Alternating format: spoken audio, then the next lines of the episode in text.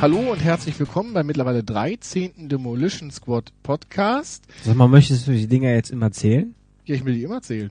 Also wenn du äh, das irgendwie zwei, drei Jahre gemacht hast, möchtest du dann bei Dann sind wir schon Podcast bei, bestimmt immer bei 200. 14. Ah, okay. Ah, was weiß ich. ähm, ja, äh, wie gesagt, äh, ihr habt ihn auch schon gehört. An meiner Seite ist wie immer mein widerspenstiger Star-Praktikant. Der über alles meckert. Besonders über die Spiele, die heute dran sind. Ja, denn heute haben wir so schlechte Spiele, zahlenmäßig passend zu 13, zum Beispiel Final Fantasy 13, äh, Yakuza 3, White Knight Chronicles, Perfect Dark, den Game Room, ein paar iPhone-Spiele und Blaze Blue. Ähm, also eigentlich satt und genügend heute im Spieleteil, da wir ja letztes Mal nur, dafür aber ein sehr schönes Entwicklerinterview hatten. Wer das nicht gehört hat, einfach mal reinhören äh, über die Entwicklung auf dem Indie-Games-Marktplatz und Microsofts Geschäftgeba Geschäftsgebaren. So, jetzt nochmal äh, einen Schritt zurück. Wie gesagt, Starpraktikant an meiner Seite, sag kein Wort und äh, ich äh, bin euer Host äh, David Malambre, aka DS Nadine von der Internetseite demolitionsquad.de, Web Webcomics zu Videospielen und vieles, vieles mehr, wie zum Beispiel dieser schöne Podcast. Fangen wir einmal ganz kurz mit der kleinen Eigenwerbung an. Äh, zum einen sind wir, beziehungsweise respektive ich, äh, nächsten Monat auf der Stripbörse in Arnhem in Holland, äh, zeichne da zwei Tage. Wer zufällig in Holland ist und uns zuhört und vorbeikommen möchte und sich dafür interessiert, äh, schaut doch mal rein. Äh, ich zeichne euer Büchlein und gebe Autogramme. Hurra, hurra. Äh, für die drei Leute, die da kommen. Und äh, wir waren auch letztens, also ich mit dem Star-Praktikanten zusammen, beziehungsweise umgekehrt, weil der Esel nennt sich selbst zuerst ähm, auf der Runeco in Solingen. Da gibt's auch ein kleines Video auf YouTube zu. Ist jetzt wieder online gegangen. Und auf der Autogrammbörse. Und das Video hat größtenteils äh, unser Star-Praktikant äh, zusammengeschustert. Also sag da mal was dazu. Du darfst jetzt wieder reden. Ach so, du hast mir gerade den Mund dazu verboten. Ja, was soll ich denn dazu sagen? Was weiß ich? Was willst du? Dass Wie du war mich angemeckert hast, dass ich zu viel den Boden gefilmt habe. Ja, du hättest viel mehr die Mates draufnehmen sollen, aber das ist eine andere Geschichte. Ja, die 14-jährigen Mates, ich dachte, das äh, passt nicht in unser Konzept. Äh, was denkst du, was unser Konzept ist? Ja, was soll ich zu Rudico sagen? Ähm, es ist ein Gang gewesen mit sieben Räumen oder so und Moment, das hat doch zwei Etagen gehabt. Da kann es nicht nur ein Gang gewesen sein. es hat nicht zwei Etagen. Du meinst noch die Aula, wo Ja. der drin gespielt hat. Also es Ja. gab, es, es war eigentlich war es dafür, dass es eine Erstveranstaltung war und in Solingen, oh mein Gott, äh, war es an sich, ich fand es eigentlich jetzt für, für die Leute, die da waren, relativ nett. Also wie gesagt, es waren ein paar Zeichner, die gezeichnet haben, also von uns, ähm, also ich natürlich, äh, Sarah Borini von Leben ist kein Ponyhof, der Arne Schulenberg war da von der Union der Helden.de, äh, der Peter Scharf von Dämonica, Andy, Andy Turtles und dann hatten wir noch als Gast bei uns stehen den Jabba, Johannes Milonis von mycartoons.de. Habe ich jetzt irgendeinen übersprungen? Ja, diesen Freak, den ich auch hätte filmen sollen. Ja, genau, als richtiger Gast, in Anführungszeichen, eingeladen war. Äh, äh, oh, jetzt fällt mir gerade der, der, der Name nicht ein. Uh, das ist aber peinlich. Ja, der hat Äh, aber auf jeden Fall sehr viel gezeichnet. Ich glaube, in der Zeit, wo ihr drei Zeichnungen Der- der gemacht habt, hat er zwei Comics fertig gemacht. Der, der Herr Fülecki war da und äh, hat da auch seine Comics ausgelegt und verkauft und hat unter anderem halt äh, äh, diesen Manga-Workshop wohl geleitet. Es gab einen kleinen Manga-Workshop, es gab einen Synchron-Workshop, es gab was zu gewinnen, es gab ein paar Läden, man konnte sich bei uns auch eine Zeichnung holen, es gab dieses Made-Café, Es gab eine Go AG. Es gab eine, okay, das habe ich nicht mitbekommen, es gab einen japanischen Intensivsprachkurs. Und dann gab's noch, die- ach, die stimmt, den wollte ich mir eigentlich angucken, den habe ich vergessen. Ha. Und dann gab's noch diese zwei unglaublich gelangweilten Leute vom Malteser. Ach so, ja, da war äh, Malteser, Rotkreuz, irgendwas Sanitäter waren halt da, nur für den Fall der Fälle und hatten nichts zu tun. Und die Ähm, Band? Bands, es gab sogar mehrere. Ich habe nur eine gesehen. Ja, wo die aufgetreten sind, aber da war die Ah, nee, ganze Sache ging ja zwei ne? Tage und ich glaube, die hatten zwei oder drei Bands, ich weiß es jetzt nicht mehr. Eine ist auf dem Video auch zu sehen, ich habe auch den Namen jetzt geschickt bekommen von der Band, weil ich den mir nicht gemerkt hatte. Das werde ich im Video noch dazu ändern, ähm, dann haben wir das auch erledigt und ja, Wie schön, schön, schön. Ich habe es jetzt wieder vergessen. Steht, das hat jemand unter dem YouTube-Video gepostet. Das YouTube-Video findet ihr einfach auch ähm, wenn ihr nach Rudenko googelt, natürlich auf YouTube oder auf demolitionsquad.de auf der Startseite ist äh, ein ganz großer Button für äh, den YouTube-Channel. Für uns. So, äh, zweite Sache, wo ich war, war auf der Autogrammbörse in Düsseldorf. Äh, Zeichnen fürs Speeds, eine gute Sache. In doppelter Hinsicht. Also erstmal Zeichnen für die gute Sache. Das zweite war ähm, Im Gegensatz zu Honecker, wo uns wirklich also kaum ein Mensch kannte, also die Sache war zumindest ein paar Leuten bekannt, oder zumindest haben sie gelogen, ich weiß es nicht. Äh, nein, ich weiß es nicht. Äh, äh, auf der Autogrammbörse war tatsächlich sehr viel Zuspruch, die Leute sind zu einem gekommen. Äh, ich war sehr erfreut, wie viele Leute da waren, die tatsächlich die Seite kannten, also es war extrem. Und äh, äh sehr vielen Dank dafür. Ansonsten gibt es doch nicht viel zu berichten. Außer, dass du keinen Bock hattest, den Star-Praktikanten mitzunehmen. Ich wollte dich nicht schon wieder belasten. Ach so, okay. So, waren aber auch sehr viele andere Zeichner da. Namen habe ich jetzt gerade nicht parat, äh, aber äh, war auf jeden Fall sehr, sehr nett. So, Eigenwerbung Ende. Kommen wir zu den News. So, die News. Was ist in den letzten vier Wochen mittlerweile passiert und vor allem in, in den vier Wochen, äh, was jetzt noch interessant ist? Ähm, tja, Interessanteste Ankündigung ist wahrscheinlich, dass vor zwei Wochen hätte ich schon als Gerücht gebracht, der Nintendo 3DS, ein 3D Nintendo DS neue Generation, äh, herauskommen soll. Hurra, hurra, hurra.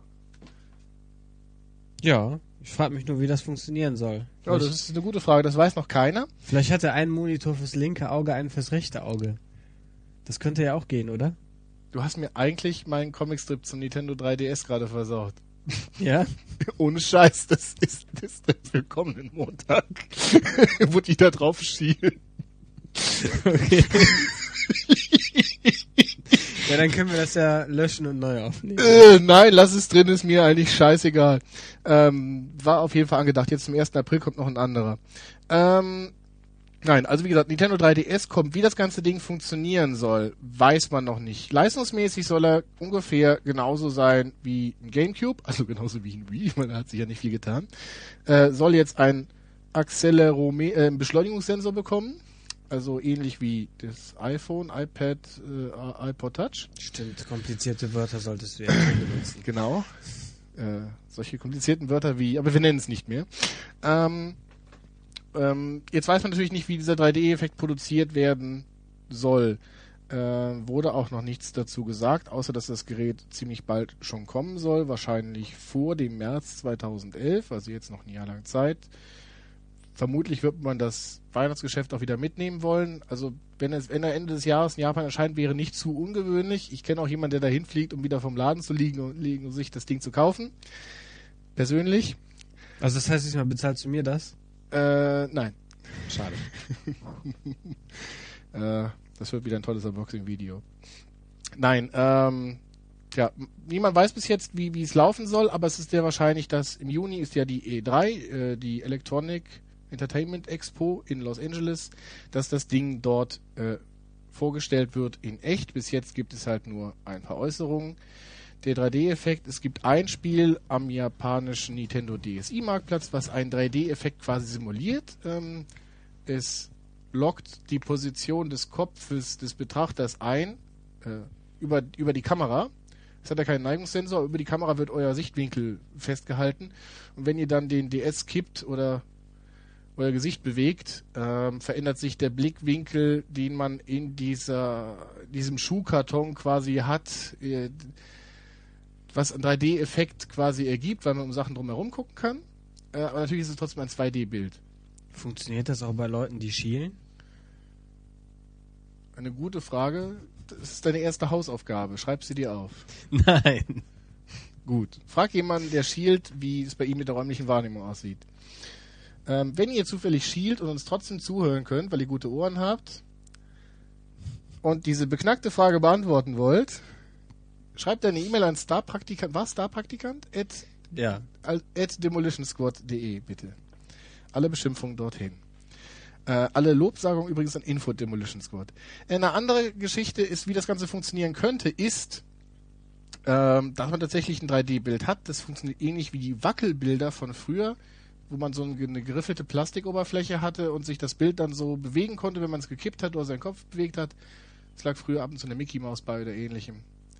Ähm, dass das Bild halt nicht 100% glatt ist, sondern halt eine geriffelte Oberfläche hat mit so kleinen na, Dreiecken, so kleine Pyramiden da drauf. Ähm, aber in Streifen. Pyramidenstreifen. Also das heißt, Neue Snack-Idee für Iglo. Pyramidenstreifen. das heißt, dass man in zwei Blickwinkeln einfach aufs Bild gucken kann ähm, und dass zwei Bilder gleich quasi streifenweise gleichzeitig dargestellt werden und durch diese ähm, Verformung des Glases, was oben drüber liegt, ähm, das halt so. Kommen wir zum nächsten Thema. das erinnert echt an Dingstar. Kennst du Dingstar? Ich kenne Dingstar. Okay. Ich kenne auch Singstar. Okay. Egal. Äh, nächstes Thema, nur Mini einmal angesprochen, weil es schon länger her ist. Der Hersteller Zing ist pleite, das ist glaube ich auch schon wieder fast drei Wochen her. Die haben so tolle Spiele gemacht wie Another Code und Hotel Dusk. Äh, mag keiner kennen, aber zu Another Code gab es zumindest mal einen Comicstrip auf Demolition Squad Ja. letztes Jahr. Ich weiß, dass der schlecht war, aber der war, den musste ich einfach bringen. Ja, der passt halt zu dir. Ja, ich stehe auf Fäkalhumor. Nein, ähm, und ja, der Hersteller ist pleite, das ist schade. Another Code ist ein schönes Spiel. Das neue Another Code R äh, ist auch schön, ist gar nicht so alt. Und das kündige ich einfach mal an für den nächsten Podcast, äh, dass ich mir das jetzt nachträglich zu Gemüte führe, wo der Entwickler pleite ist, dann vielleicht doch nochmal gucken, ob das letzte Spiel Was ob, sie- ob, sie, ob sie verdient pleite gegangen sind. Also ich fand die Spiele bis jetzt immer ganz nett. Sind natürlich keine Brüller gewesen. Ähm, ja. Nächstes Thema, wo wir gerade bei, äh, bei 3D waren. Schlechte Überleitung, weil dazwischen was anderes kam. Egal. ähm, Gran Turismo 5 soll jetzt angeblich im Oktober kommen. Hurra, hurra, hurra. Ähm, Sony sagt die ganze Zeit, es kann rauskommen, wenn es fertig ist. Äh, falsch, es kann rauskommen, es ist jederzeit, es ist so gut wie fertig. Wir polieren nur noch. Sie polieren seit Jahren daran. Ähm, es war angedacht erst Ende letzten Jahres, jetzt dann doch wieder März und jetzt ist es halt wieder Oktober. Dafür kommt es aber in stereoskopischem 3D. Okay, Was- und jetzt erklär uns bitte, was ein stereoskopisches 3D ist. Es ist echtes 3D. Also nicht echt, in dass die Sachen echt sind, sondern äh, du kannst es mit einem richtigen 3D-Fernseher benutzen, also mit einer Shutterbrille. Mhm. Das heißt, eine Shutterbrille ist eine Brille, wo äh, halt immer ein Glas der Brille verdunkelt wird. Das heißt, es guckt immer nur ein Auge gleichzeitig und diese Shutterbrillen schalten sehr schnell hin und her. Okay. Das Ganze funktioniert aber leider nur wohl auf, auf Plasmas. Ähm, und ansonsten geht dieser Effekt auch für diese sogenannten Polfilterbrillen. Braucht man aber einen speziellen Fernseher für, hat keine Sau, also interessiert mich auch nicht. Wofür man keine 3D-Bille, bra- Bille, keine 3D-Bille, keine 3D-Bille braucht, ist Arkham Asylum äh, Batman, kam letzten Sommer raus, kommt jetzt in der Game of the Year Edition und dem wird eine 3D-Brille beiliegen. Und zwar eine ganz tolle, äh, so eine Farb-3D-Brille. Allerdings nicht in den bekannten Farben Rot-Grün, das kennt man, sondern in anderen Farben und die sollen immer noch einen 3D-Effekt erzeugen können, ohne die Farben zu sehr zu verfälschen. Also in beige und khaki. Okay, weiter. So, ähm, am 16. April kommt Ich mag ja Adventures im Gegensatz zu jemand anderem hier am Tisch. Äh, kommt Sam und Max die dritte Staffel raus, Devil's Playhouse. Ähm, ja, interessant in dem Sinne ist, dass jetzt gleichzeitig auch die Monkey Island Serie, die bei Telltale Games erschienen ist, auf DVD vorbestellbar ist. Wobei äh, da ein riesen Bu, äh, leider habe ich die Soundmaschine jetzt nicht angeschlossen, da der Versand grandiose, äh, rat mal, was der Versand kostet einer DVD aus Amerika, wenn ich die jetzt bei Telltale Games bestelle. Ja, wenn du jetzt so fragst, ist es wahrscheinlich irre teuer, sonst. Ja, natürlich, aber ich hätte normal teuer? gesagt, in so einem in so einem Briefchen oder sowas wird das vielleicht 5 Euro kosten. 17 Dollar. Die Okay. wollen, also es ist so, wenn man das Spiel vorbestellt hat, ähm, kann man kostenlos oder auch so bestellt hat, kann man kostenlos auf die DVD-Version upgraden. Das heißt, man konnte es kostenlos runterladen, äh, falsch, man konnte es runterladen, indem man es bezahlt hat. Ähm, und jetzt, wo alle Episoden draußen sind, wurde halt noch ein bisschen Bonus in Material gesammelt und das Ding wird auf DVD gepresst, jetzt zu einem nach Hause. Umsonst. Das Einzige, was man bezahlen muss, ist der Versand. Und der Versand kostet super dreiste 17 Dollar. Das ist schön. Das ist fast, als hätte man das als Spiel nochmal rausgebracht. Ja, also letztes Mal, ähm, ich habe die, die 7 Max Spiele ja auch dort online erworben und danach zuschicken lassen, waren es noch 10 Dollar. Was auch eine Menge ist, aber in Euro geht's ja wieder. Egal. Wo wir bei Monkey Island sind, ebenfalls angekündigt worden ist nach dem großen Erfolg von Monkey Island der Special Edition, also Monkey Island 1 in einer HD aufgelösten Flash-cartoonigen Variante, so ein bisschen, kommt jetzt Monkey Island 2, die Special Edition. Hurra, hurra, hurra. Das heißt neue Grafik in HD, äh, ein wieder der Talkie-Soundtrack, also Sprachausgabe dabei. Und diesmal kann man die Sprachausgabe auch in der klassischen Ansicht, also wenn man ähm, ja in der alten Grafik kann man trotzdem die Sprachausgabe nebenbei laufen lassen. Das ist sehr sehr schön. Äh, was gibt's sonst noch? Weil wir heute ein bisschen über Yakuza 3 sprechen, ist erst letztens, nur weil wir da heute darüber sprechen, ist erst letztens Yakuza 4 in Japan erschienen und hat von ähm, der Famitsu, dem japanischen Magazin, 38 von 40 Punkten bekommen. Ist also sehr gut, also wartet auf unseren Yakuza 3 äh, Erstbericht hier. Nächstes ist auch schon wieder was älter und eigentlich tangiert es uns nicht wirklich, weil wir nicht in Amerika leben, aber trotzdem ist es die Zukunft der Spiele, eventuell. Der Service OnLive geht am 17. Juni online. Du darfst mich jetzt fragen, was OnLive ist. Oh, oh, oh, Entschuldigung, das habe ich verpasst. Ja, was ist OnLive? Äh, OnLive ist ein Spieleservice und zwar kann man sich die Spiele dort nicht kaufen, sondern leihen. Das heißt, ähm, man kriegt eine kleine Box für 15 Dollar oder ich glaube, das ist auch die Grundgebühr, die man zahlen muss, für das Gerät dann haben zu können. Und die macht man da auf und da ist das Spiel drin, ja. Genau, nein, es ist eine, eine kleine Box, ein kleines Gerätchen, da schließt man einen Fernseher an, ihr kriegt ein Joypad dabei und ähm, das Ganze kommt, wird ans Internet angeschlossen. Ihr solltet auf jeden Fall ein schnelles Internet haben und nicht im Hintergrund mit einem anderen Gerät noch irgendwas runterladen. Und dann werdet, ist es eine Art Video-on-Demand-Service für Spiele. Hört sich beknackt an. Ähm, wenn ihr ein Spiel spielen wollt, läuft das durch diesen Service auf einem, auf einem anderen PC, der irgendwo theoretisch am anderen Ende der Welt steht, wahrscheinlich ein paar hundert Kilometer weit weg von euch aber. Und wenn ihr dann sagt, ihr geht durch ein Menü und sagt, okay, ich will jetzt, was weiß ich, Mirror's Edge spielen, wo ich glaube zum Start war nicht mehr EA-Spiel angekündigt, also ihr wollt irgendein Spiel XY spielen, dann könnt ihr da draufdrücken und ich habe das Spiel XY auf dem Schirm und könnt es spielen. Das Ganze funktioniert so, dass euer Eingabesignal per Internet an den Computer, auf dem das Ganze läuft, übermittelt wird. Und der Computer schickt euch das Bild als Videostream zurück. Und das Ganze soll so lagfrei sein oder zumindest noch so schnell funktionieren, dass man die Verzögerung oder dass die Verzögerung der Eingabe kaum merklich, kaum bis nicht merklich ist. Hättest du da nicht auch ein irre langes Monitorkabel und ein irre langes Joypad-Kabel getan? Das hätte sicherlich auch funktioniert. Okay.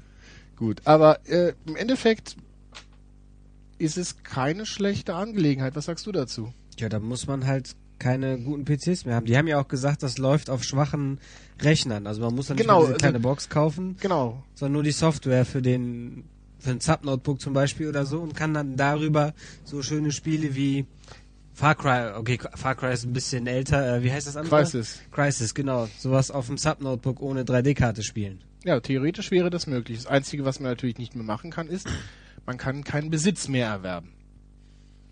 Das ist ja, also jemand wie ich, bin ja auch grundsätzlich anders als mein Star-Praktikant, deswegen hole ich ihn ja immer, ähm, hab ja gern auch die Spiele im Regal stehen. Die dann, egal. Da, Ja. Das kommentiere ich jetzt nicht.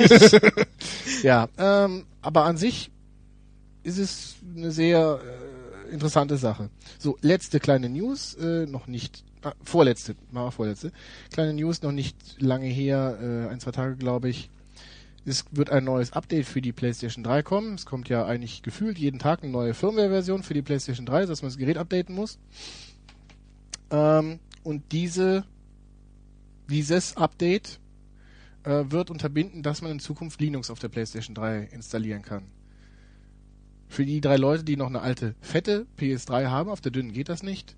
Ja, man konnte Linux auf der PS3 installieren und sie komplett als PC nutzen. Also wer das tun will und da dezentes Interesse dran hat, äh, sollte das jetzt ausprobieren. Gut. Äh, es kommt aber auch am, ich glaube, oh mein Gott, oh mein Gott, oh mein Gott. Am Mitte April kommt auch ein Update raus, Anfang Mitte April kommt ein Update raus für Xbox Live. Und damit wird es demnächst möglich sein, USB-Sticks an der Xbox zu benutzen und zwar tatsächlich als externe Festplatte. Das heißt, man kann sich auch ähm, Spiele jetzt auf dem USB-Stick installieren, damit das Laufwerk nicht die ganze Zeit rödelt. Ist das so laut bei der PS3? Äh, bei der Xbox. Achso, äh, Entschuldigung, Xbox. Ja, das Laufwerk Xbox, ist, bei der ist bei der Xbox extrem laut, die Lüfter auch. Ähm, und äh, man konnte die Spiele bis jetzt auf Festplatte installieren, was äh, für viele Spiele auch ein Geschwindigkeitsvorteil äh, äh, bringt. Es gibt allerdings ein einziges Problem bei der Sache, nämlich dass die Xbox in der Festplattenversion sowieso ein Cache für Auslagerungsdateien hat. Das heißt, äh, wenn man ein Spiel einlegt, wird sowieso etwas äh, auf die Festplatte geschrieben, so Dateien, die oft benötigt werden, um das Spiel zu beschleunigen. Wenn man jetzt die CD, was ja erst auch mit einer Update-Funktion kam, auf die Festplatte schaufelt, weiß das Spiel, das nicht wirklich ist, behandelt diese Festplatteninstallation wie eine CD bzw. DVD und legt immer noch diese diese diese Partition an und schaufelt Daten da rein für die Daten, die oft benötigt werden. Und jetzt ist das Problem, dass er jetzt immer zwischen diesen Partitionen bzw. zwischen diesen Dateiblöcken hin und her springen muss und er deswegen teilweise langsamer ist, als er sein müsste. Und jetzt hat man quasi mit dem USB-Stick den Vorteil, dass man eine Art zweite Festplatte hat, kann dort das Spiel hin installieren, auch seine Spielstände kann man wohl endlich mal verschieben, das ist sehr gut, damit man die speichern kann, weil so langsam dürften die ersten Festplatten auch kaputt gehen. Ähm, dass man das Spiel auf dem USB-Stick installieren kann, der je nachdem auch eine bessere Zugriffszeit hat als die Festplatte. Oder eine bessere Reaktionszeit auf jeden Fall. Und diese Sachen, die häufig benötigten Dateien immer noch gecached werden. Und das heißt, dass diese Doppelinstallation auf Festplatte nicht das Spiel wieder ausbremst. Das heißt, die Spiele laufen jetzt noch schneller. Okay.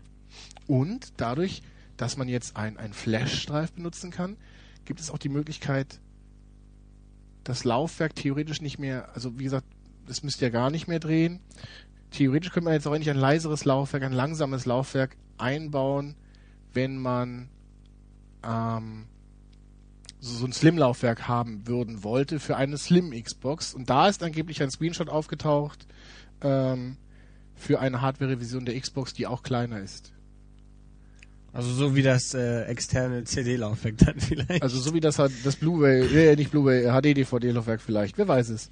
Aber kann man da nicht sowieso einen Flash-Drive reinbauen? Wäre es dann nicht auch leiser? Ja, aber du musst die Spiele immer noch installieren. Ja, okay. Aber die neuen, diese neuen Festplatten, die diese äh, Solid State Drives, die sind doch äh, ja auch schneller, oder nicht?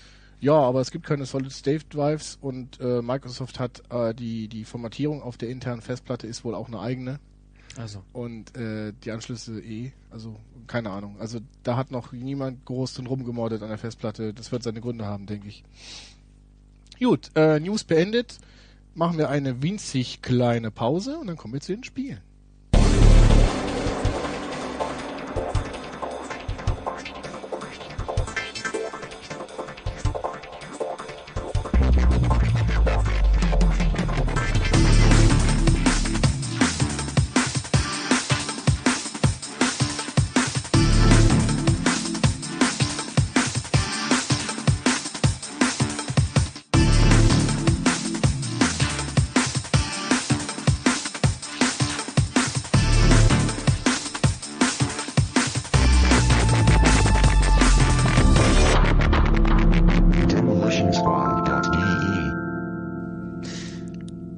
Final Fantasy 13 haben wir gespielt. Hab ich gespielt. Du hast ein bisschen zugeguckt jetzt vorhin nochmal. Du hast ja auch bei der Preview damals mitgemacht und hast den Anfang des Spiels gespielt. Ja. Und jetzt habe ich gesehen, wir sind endlich von dieser Brücke runter. Nach 20 Stunden. Also, Final Fantasy 13. Ich hab's immer noch nicht durch. Das Testtagebuch auf der Seite läuft ja auch noch weiter. Das Problem ist, dass Rollenspiele so extrem zeitfressend sind. Und Final Fantasy 13 war mir da jetzt auch nicht spannend genug. Aber bevor ich vorgreife, also Final Fantasy 13 ist das Thema. Rausgekommen für Xbox 360 und PlayStation 3. Wir spielen es auf der PlayStation 3. Ähm, Auf der weißen Lightning der PlayStation weißen, 3. e weißen Lightning Edition PlayStation 3, die man auf dem YouTube-Video von mir, auf dem YouTube-Channel finden kann. Und die aus Japan kommen, nicht aus China. Äh, ja, genau, für die Deppen. Ist egal. Äh, Und ja, äh, nee, Final Fantasy 13 ist ein Rollenspiel. Hurra, hurra, hurra. Und äh, ja, erzähl du noch mal was darüber. Du meinst, weil ich dir heute fünf Minuten dabei zugesehen habe? Du hast mir eine Stunde zugesehen, du hast es damals auch schon gespielt, die japanische Version. Ja, für mich hat sich da nicht so viel geändert zu dem Eindruck, den ich vorher hatte, weil man... Fang von vorne an. Also, wie funktioniert das Spiel? Das Spiel funktioniert, immer, indem man immer den Kogeki-Button hittet und die Gegner dann irgendwann von alleine verschwinden. Genau, also folgendermaßen. Also es ist ein Rollenspiel, man rennt die ersten 20 Stunden eigentlich schlauchartige Levels äh, entlang und an diesen schlauchartigen Levels, äh, ganz kleinen Abzweigungen, an denen sich mal eine Schatztruhe findet oder ähnliches, stehen Gegner. Auf diese Gegner haut man ein. Die erste Stunde oder ersten zwei Stunden funktioniert das tatsächlich durchgängig, indem man äh, die Attacke-Taste drückt. Also ähm, es gibt wie früher, früher war es so, das war ein, es ist Active Time Battle. Es war eine Art, es war Art rundenbasiert, Art Echtzeit. Das heißt, man hat früher die ganze Gruppe gesteuert und hat gesagt, okay, der greift die Person an mit der Attacke oder dem Zauber oder dem Aufruf. So. Mittlerweile greift man nur noch mit einer Figur an, nämlich mit seinem Hauptcharakter. Und dort gibt es neben dem Angreifen-Button, wo man manuell bestimmen kann, was die Figur macht, auch einen automatischen Angriff. Das heißt, Kogeki oder beziehungsweise in der deutschen Version, je nachdem, was für eine Klasse man gerade hat oder sich aktiv geschaltet hat, äh, kommen wir auch noch zu, ist es ähm, Geplänkel stand ist das letzte Mal bei mir. Geplänkel. Ja, ich gehe also auf Geplänkel und suche den Gegner aus. Meistens nimmt er eh schon den besten und dann attackiert er mit der besten vermutlichen Attacke. Und es ist tatsächlich so, äh, das ist, ja, man muss da nicht mehr zu viel nachdenken. Das ist aber auch nicht Sinn und Zweck, ähm, sagt der Entwickler selber. Aber nicht jeder hat den Entwickler zur Hand. äh, puh. Wie gesagt, man kann das Spiel am Anfang spielen, indem man einfach nur die Attacke-Taste drückt, macht dann mit jedem Gegner platt, alle drei Kämpfe kommt eine Zwischensequenz und äh, ja. Und dann geht die Story halt weiter. Diese, ja, Ja, und jetzt gibt's ja noch diese, diese, wie heißen die nochmal, diese Kampfmodi, wo der eine der Heiler ist und die anderen zwei das machen und das sind die Paradigmas. genau diese Paradigmen, die man dann auch wechseln muss. Genau, also wie gesagt, im ganzen Laufe des Spieles, äh, der sehr, sehr, sehr linear ist, man ist den ganzen Anfang des Spiels auf der Flucht. Das ganze Spiel hat 13 Kapiteln, 13 Kapitel, 8 Kapitel davon ist man auf der Flucht. Ähm,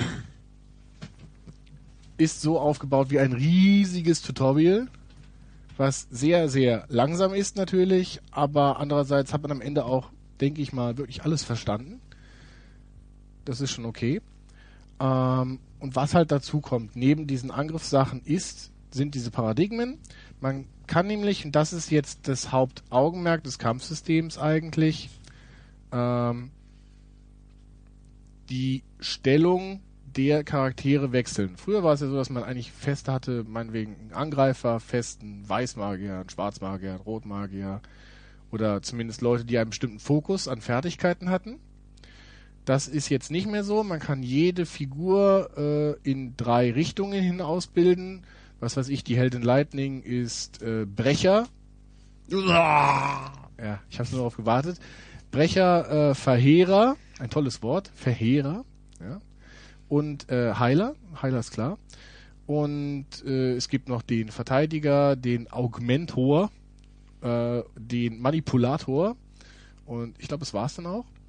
Und ähm, jede Figur hat drei dieser Fertigkeitsbäumchen. Das sind die Kristarien.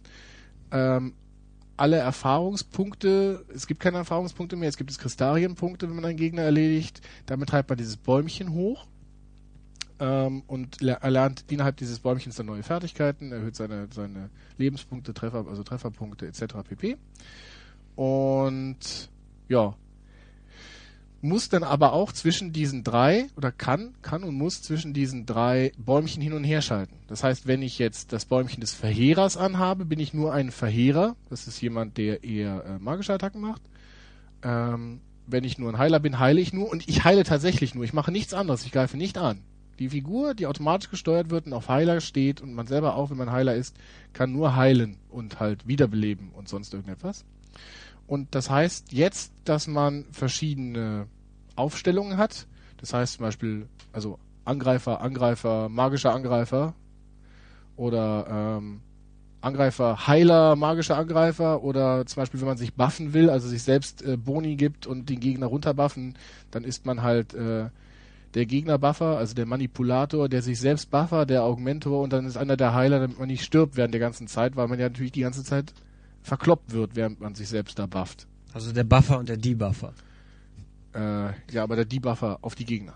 Ja, ja, natürlich. Sich selber debuffen wäre ja schwachsinnig. Ja, das ging aber früher.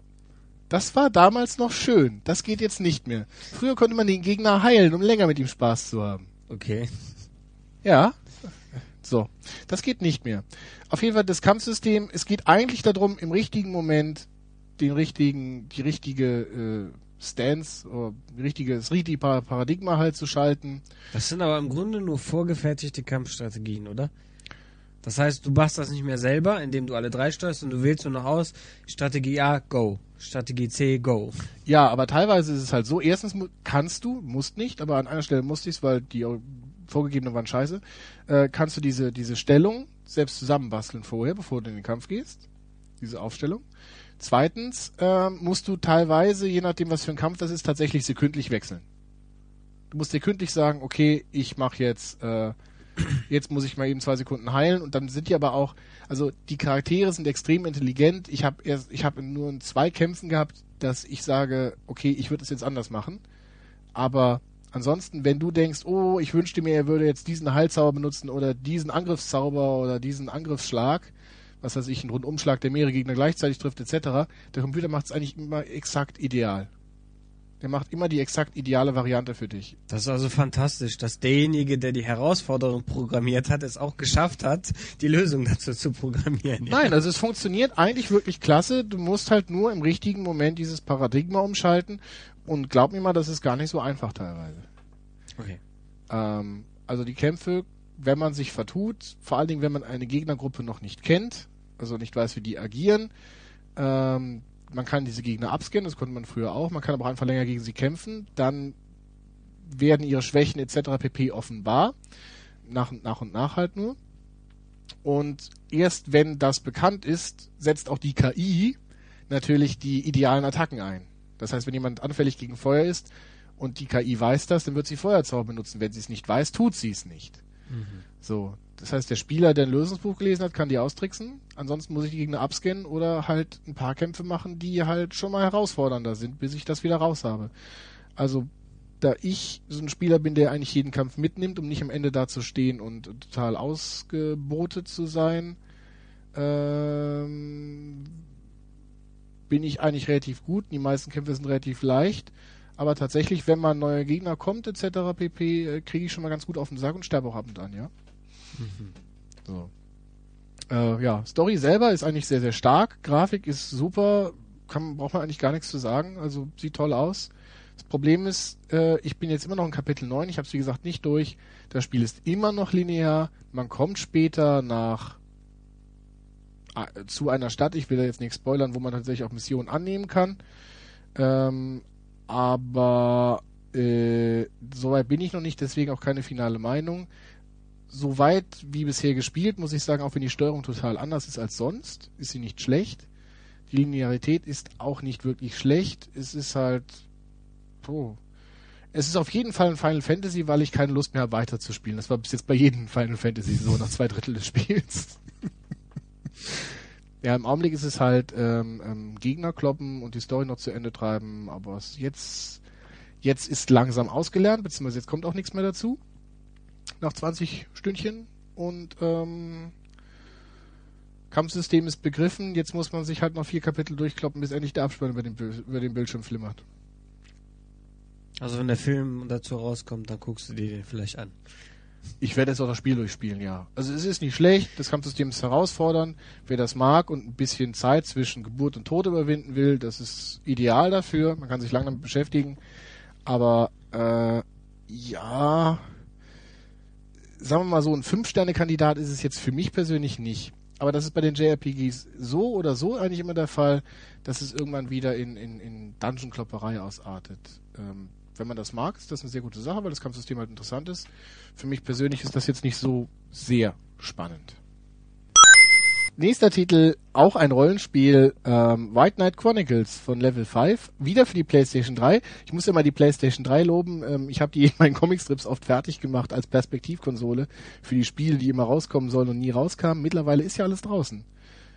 Killzone 2 war damals angekündigt, ist mittlerweile draußen. Metal Gear 5 war angekündigt, ist mittlerweile draußen. Final Fantasy 13 ist draußen. Und Knight Chronicles wurde auch damals schon am Anfang präsentiert und war mit der größte Knallertitel, weil man auch da von Anfang an aber wusste, dass man nur einen Charakter steuert und die anderen im Hintergrund aktiv kämpfen. Ähm, das heißt, die stehen sich nicht wie in so klassischen Rollenspielen äh, rechts und links gegenüber und springen dann aufeinander zu, sondern die kämpfen tatsächlich aktiv. Ist jetzt auch in Final Fantasy 13 genauso, aber ähm, war halt das hier war halt eher bekannt. Ähm, ja, White Knight Chronicles ist ein eher klassisches Rollenspiel, kommt einem, wenn man Final Fantasy 13 gespielt hat, auch sehr viel undynamischer vor. Es läuft vom Kampfsystem her so ab, dass man einen Kreis hat. Wenn dieser Kreis sich gefüllt hat, dann darf man angreifen einmal und dann wartet man, bis der Kreis wieder voll ist. Man kann sich auch noch Kombos da reinhauen und äh, natürlich auch einen Zauber wenn, ausführen, wenn dieser Kreis voll ist, aber das war es erstmal an Großartigkeiten. Die Story ist relativ normal Fantasy-mäßig. Prinzessin wird entführt, ihr verfolgt sie, findet sie wieder, verliert sie wieder, verfolgt sie wieder, verfindet sie und so weiter. Ähm, es geht um einen Jungen, den ihr dabei beobachten dürft, der Held zu sein. das ist schön. Ähm, der eine Art Ritterrüstung bekommt, die riesen, riesengroß ist, also wie ein Mac, also wie ein riesengroßer Roboter quasi. Und mit diesem riesengroßen Roboter, den er jetzt steuern kann, es hört sich beknackt an, ist es auch, äh, die Prinzessin rettet. Das Ganze funktioniert folgendermaßen. Man hat sogenannte Action Chips. Die bekommt man, wenn man auf einen Gegner draufgekloppt hat. Und wenn man ja, wenn man eine Combo machen will, das heißt hinter seinen ersten Schlag einen zweiten Schlag anbinden, dann braucht man wieder so einen Chip auf. Und wenn man genügend Chips bei gespart hat, ich glaube sieben Chips oder ähnliche, also wenn man sieben Mal auf den Gegner draufgehauen hat oder so, ähm, dann kann man sich in diesen Ritter verwandeln, der dann halt so groß wie so ein Transformer und von, da, von oben auf die Gegner draufkloppen. Das ist sehr, sehr hilfreich. So, und jetzt, aber das, ja, also abgesehen von der sehr berechenbaren, geradlinigen Geschichte und der Grafik, die mittlerweile dezent überholt ist. Sie ist immer noch sehr schön, sie ist aber sehr bunt. Also mir, ich dachte im ersten Augenblick, okay, jetzt auch im Vergleich zu Final Fantasy 13 wirkt das wie ein sehr hoch aufgelöstes Grandia 2 oder so aus einem schöneren Blickwinkel. Aber es ist halt sehr, sehr bunt, so wie die Spiele halt auf dem Dreamcast auch waren oder auf dem N64. Äh, keine überflüssigen Farbfilter. Ähm, äh, was? Ich habe den Faden verloren, sag du mal was. Ich mochte Grandia. Ich ja auch. Ich ja auch. Nein, ähm, genau. Man macht sich selbst einen Helden und dieser Held ist der letzte Idiot. Ja, man er muss die Taschen tragen und darf hinterherlaufen, so ungefähr. Genau das. Also es ist, es ist genau das. Man kann sich selbst einen Helden gestalten und steigt in die Party ein. Dann erlebt man, wie die Geschichte voranläuft. Zwischendurch steuert man nicht mal selber seinen Helden, weil der auch gerade gar nicht dabei ist. Und dann kommt eine Zwischensequenz und dann guckt man, da hinten bin ich, da, ich, ich kann einen Ellbogen von mir sehen. Ja, genau das. Also es ist tatsächlich äh, so, ähm, es, ist, es ist ganz erbärmlich. Also dieser eine Junge, der sich in Ritter verwandeln kann, ist ganz offensichtlich der Hauptheld und man selber ist nicht einmal der Sidekick. Ja, man hat noch nicht mal einen Einsatz Text, oder? Ja, nee, gar nichts. Also ähm, zumindest bis jetzt nicht. Ich bin auch noch nicht durch, aber also äh, man ist der Bassist der Band. Noch nicht mal. man selber kommt neu in die Stadt rein. Das heißt, der Charakter stellt sich einem vor und man antwortet vielleicht, die Figur antwortet mit einem Nicken. Dann entfaltet sich die Hauptstory, in der man seinen eigenen Charakter auch gar nicht spielt, sondern den richtigen Hauptcharakter. Und äh, ja, das Ganze fängt so halt an, dass die Stadt angegriffen wird und man die, die, die Prinzessin zurückholen muss. Man selber ist aber auch neu in der Stadt kennt noch keine Sau, aber man geht einfach mal mit dem Haupthelden mit, den man seit zwei Stunden kennt und äh, folgt ihm auf diese urgefährliche Quest, ja?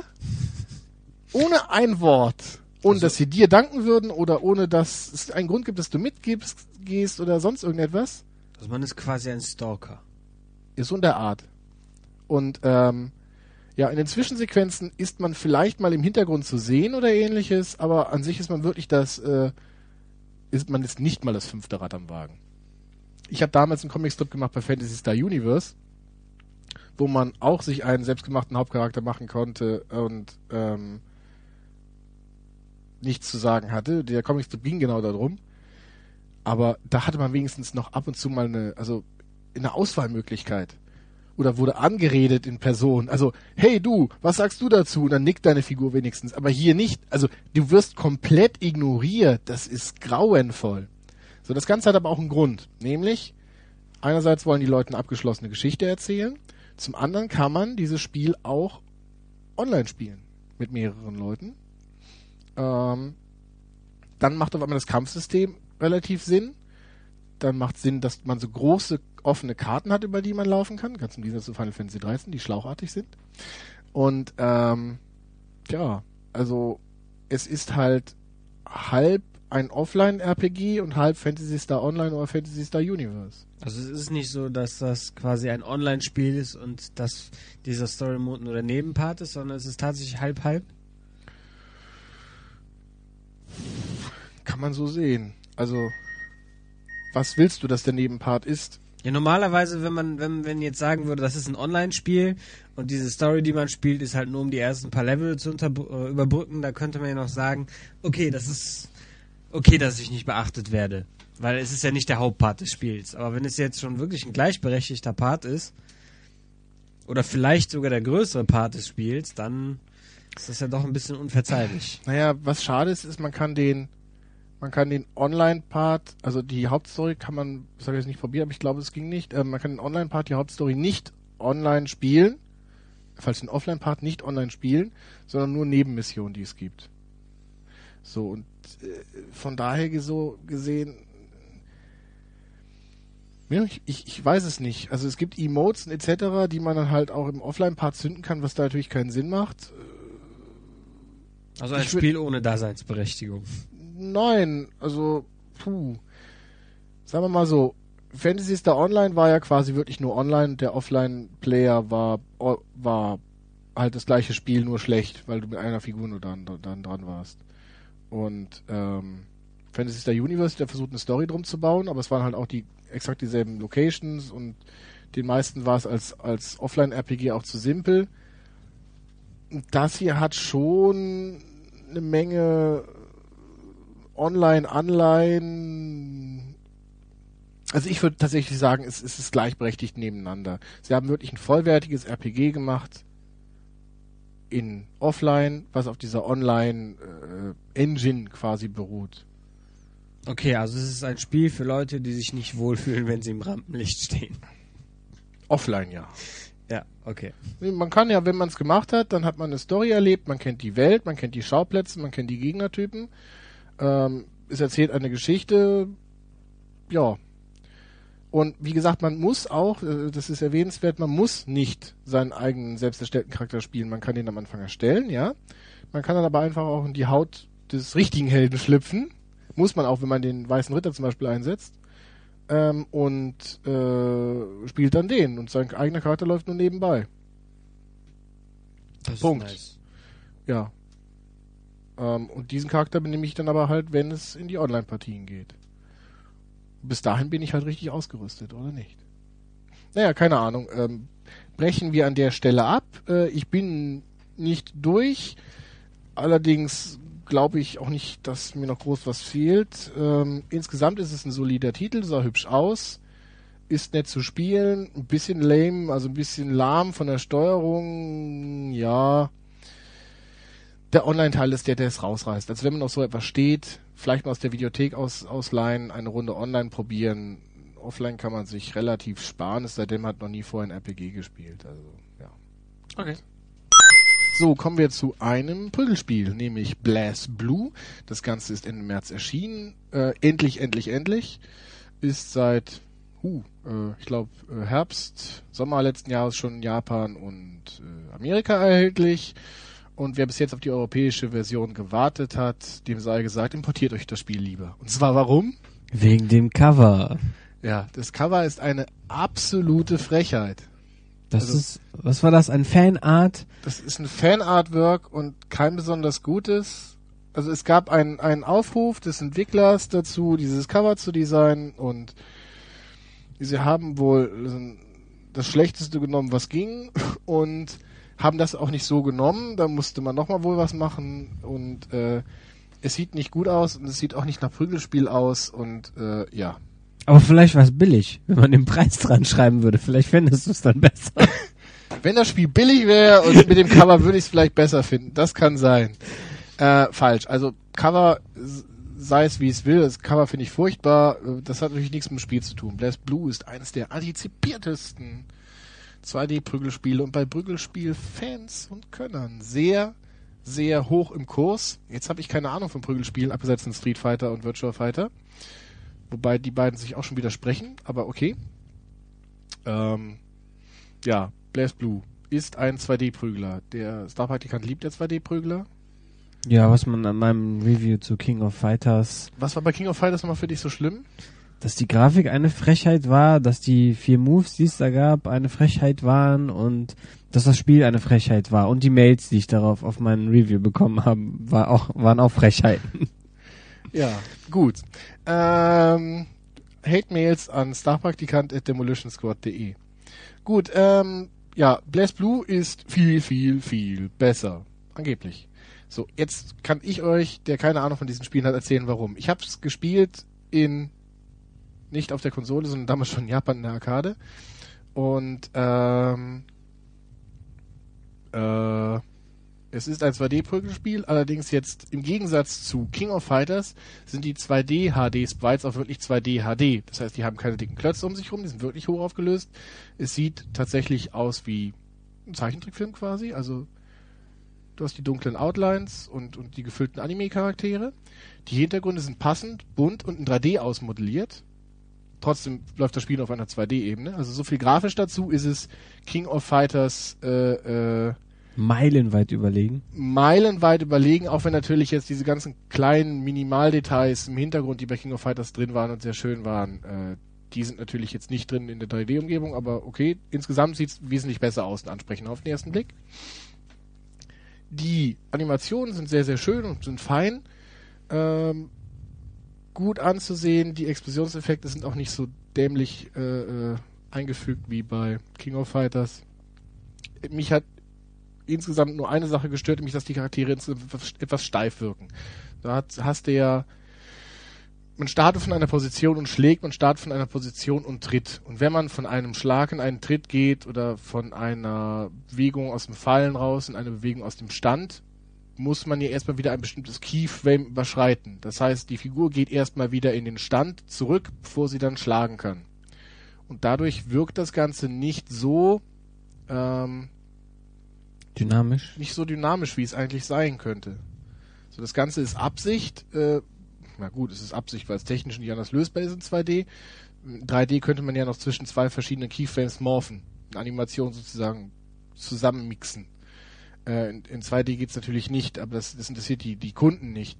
Was die Kunden natürlich oder was die Spieler natürlich für einen Vorteil haben, ist diese sogenannten Frame-Zähler, also die Leute, die tatsächlich die Einzelbilder eines Bewegungsablaufs einstudieren, ab welchem Bild sie einen, tatsächlich einen Hit austeilen oder welchem Bild sie nur einen Treffer kassieren können, etc. pp. Die haben natürlich ihre, ihre helle Freude daran. So, zu dem Kampfsystem selber. Das Mikrofon ein bisschen runter, man kann dich da atmen hören. Ähm, zu dem Kampfsystem selber kann man, äh, kann ich persönlich jetzt mit meinem subjektiven Eindruck, der ich das Spiel ein paar Mal nur durchgespielt habe, äh, sagen, bei Street Fighter war es ja eigentlich so, dass man, mh, hm, man hat ja sechs Attacken quasi, also leichter Schlag, mittlerer Schlag, schwerer Schlag, leichter Tritt, mittlerer Tritt, schwerer Tritt und kombiniert ergibt es halt mal Spezialattacke und mal werfen etc. pp. Und ansonsten hast du Spiele wie äh, Tekken oder Soul Calibur, wo du, oder sag mal Tekken, wo du ein Button für Tritte, ein Button für Schläge, ein Button für, ich glaube, Ausweichen war es oder Blocken. Ja. Blocken. Ähm, und hier ist das Ganze so, dass man angreift mit drei Buttons und diese Buttons geben eine Reichweite an. Das heißt, äh, wie hatte ich gespielt? So, so eine Roboterfrau, dann im es gibt einen Button, wo sie halt vor sich schlägt, den zweiten Button, dann schießt sie halt mit der Pistole oder so einer Art Laserstrahl, ich weiß es gar nicht mehr, ähm, auf eine gewisse Distanz und auf die höhere Distanz schießt sie dann Lenkraketen. Das heißt, man muss immer, man macht seine Attacke, muss sie immer auf die Entfernung des Gegners anpassen. So, das ist eigentlich für mich so der Hauptunterschied, den ich zu normalen Prügelspielen habe feststellen können. Das gibt's auch teilweise bei Street Fighter, also dass natürlich mit der stärkeren Attacke der Feuerball nicht so weit fliegt, Chang-Li sich nicht so weit im Kopf überdreht oder der der äh, dieser Blitz, den, den die neue Viper da äh, äh, in den Boden schießt und der aus dem Boden wieder rauskommt, dann den eigenen Charakter trifft, dass der auch unterschiedlich weit geht. Das, das ist nicht komplett neu, aber hier scheint es halt komplett darauf aufgebaut zu sein, dass jeder Charakter halt diese drei äh, Entfernungen hat, auf die er angreifen kann. So, so viel zu meinem Review zu Blaze Blue. von einem Mann, der keine Ahnung von Prügelspielen hat und ich werde dieses Spiel auch nie wirklich offiziell testen, weil das lasse ich dich machen, Ben. Danke. Bitte. Du darfst dem Spiel dann einen Stern geben. Ich würde mich nicht trauen. Ich fand es eigentlich okay. Ich würde aber auch hier wieder, glaube ich, bei zwei bis drei Sternen landen, weil es mir einfach im Hintergrund, finde ich, müsste mehr los sein. Das fände ich schöner.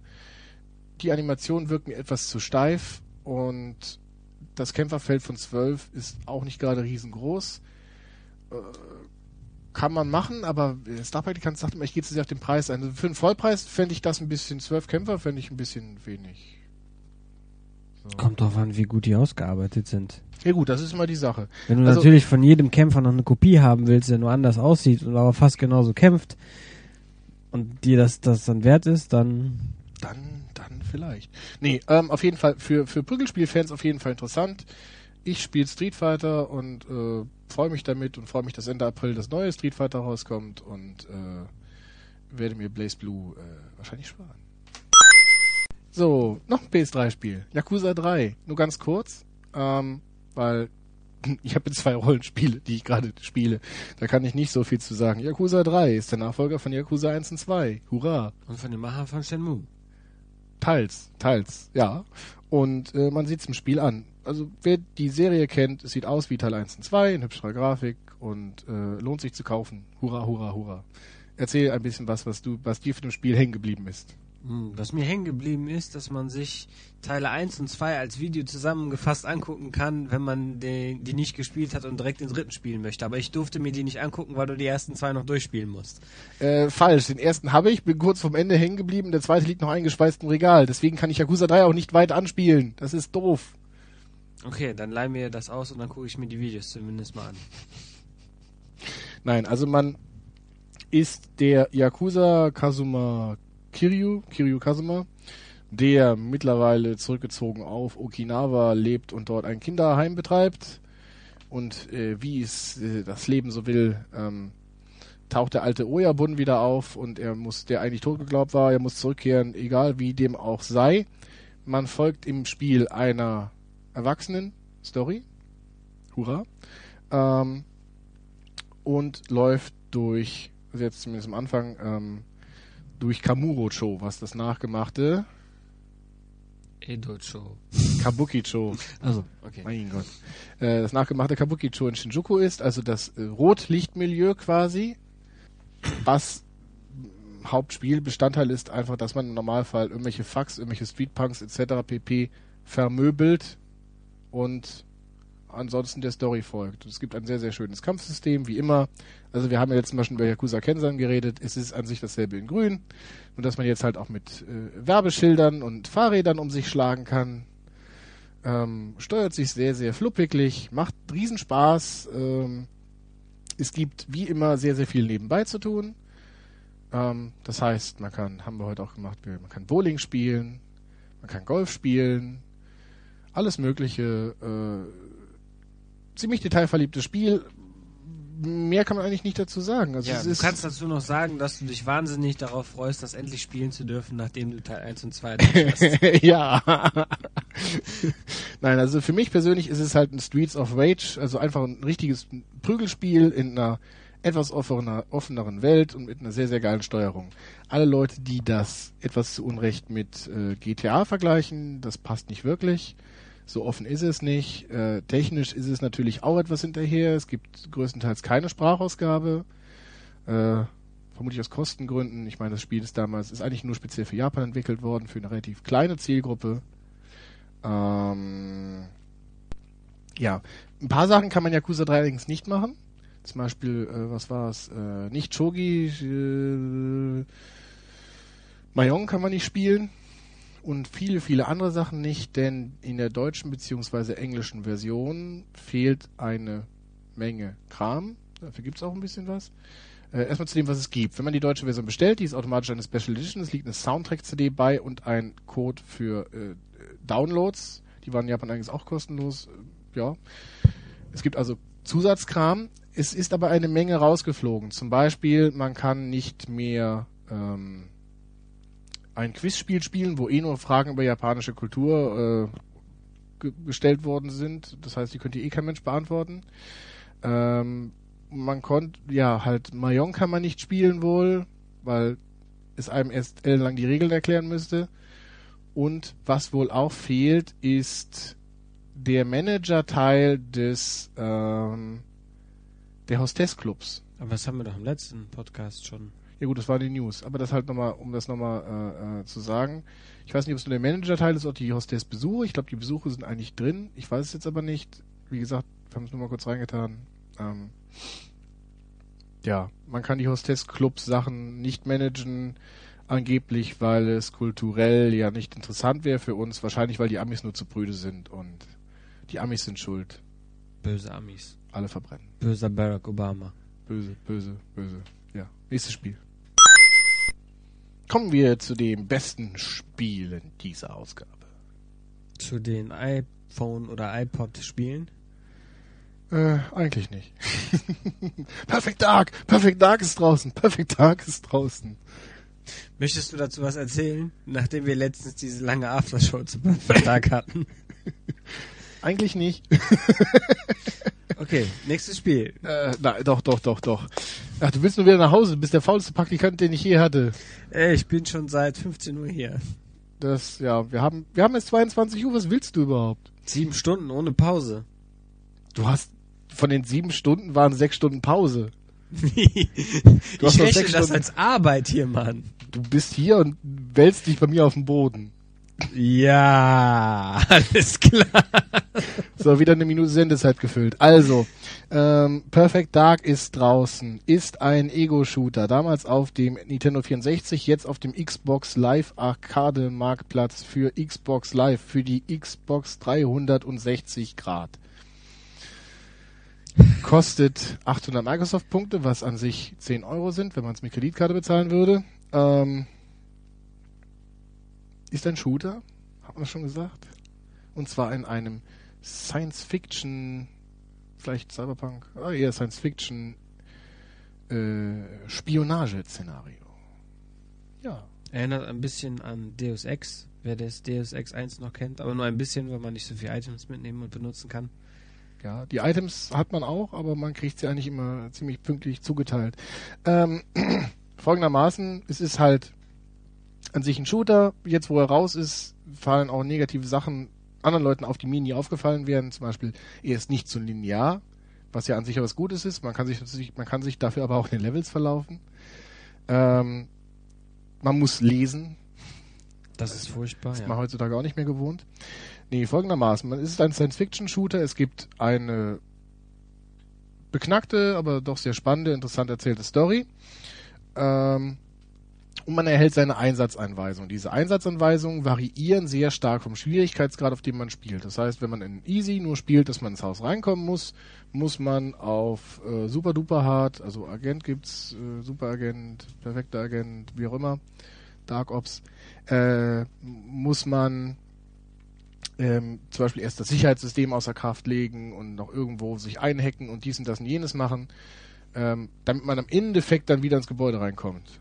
Das heißt, es wird nicht einfach nur, es ist nicht einfach nur so, dass die Gegner stärker werden, sondern man hat auch mehr zu tun. Was ich eine sehr, sehr geile Sache finde.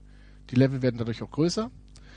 Ähm, ja, die Waffen haben alle eine Sekundärfunktion. Das heißt, ähm, puh, Schlagen, schlagen, genau. Äh, aufstellen Waffe, als Geschütz. Genau, aufstellen als Geschütz. Ähm, den Raketenwerfer kann man abfeuern und dann tatsächlich auf dem Monitor gucken, wo die Rakete hinfliegt und den weiterhin fernsteuern etc. pp. Also es gibt wirklich sehr, sehr, sehr schöne Sachen dort.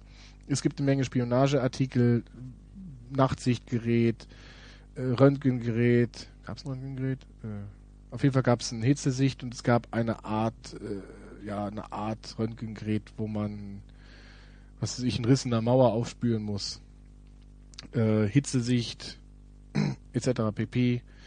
Äh, man muss sich irgendwo reinhacken. Ähm, es gibt eine Camp Spy und eine Bomb Spy, das heißt ein Roboter, den man wohin schicken kann, um etwas zu filmen, wenn man nicht selber durchpasst.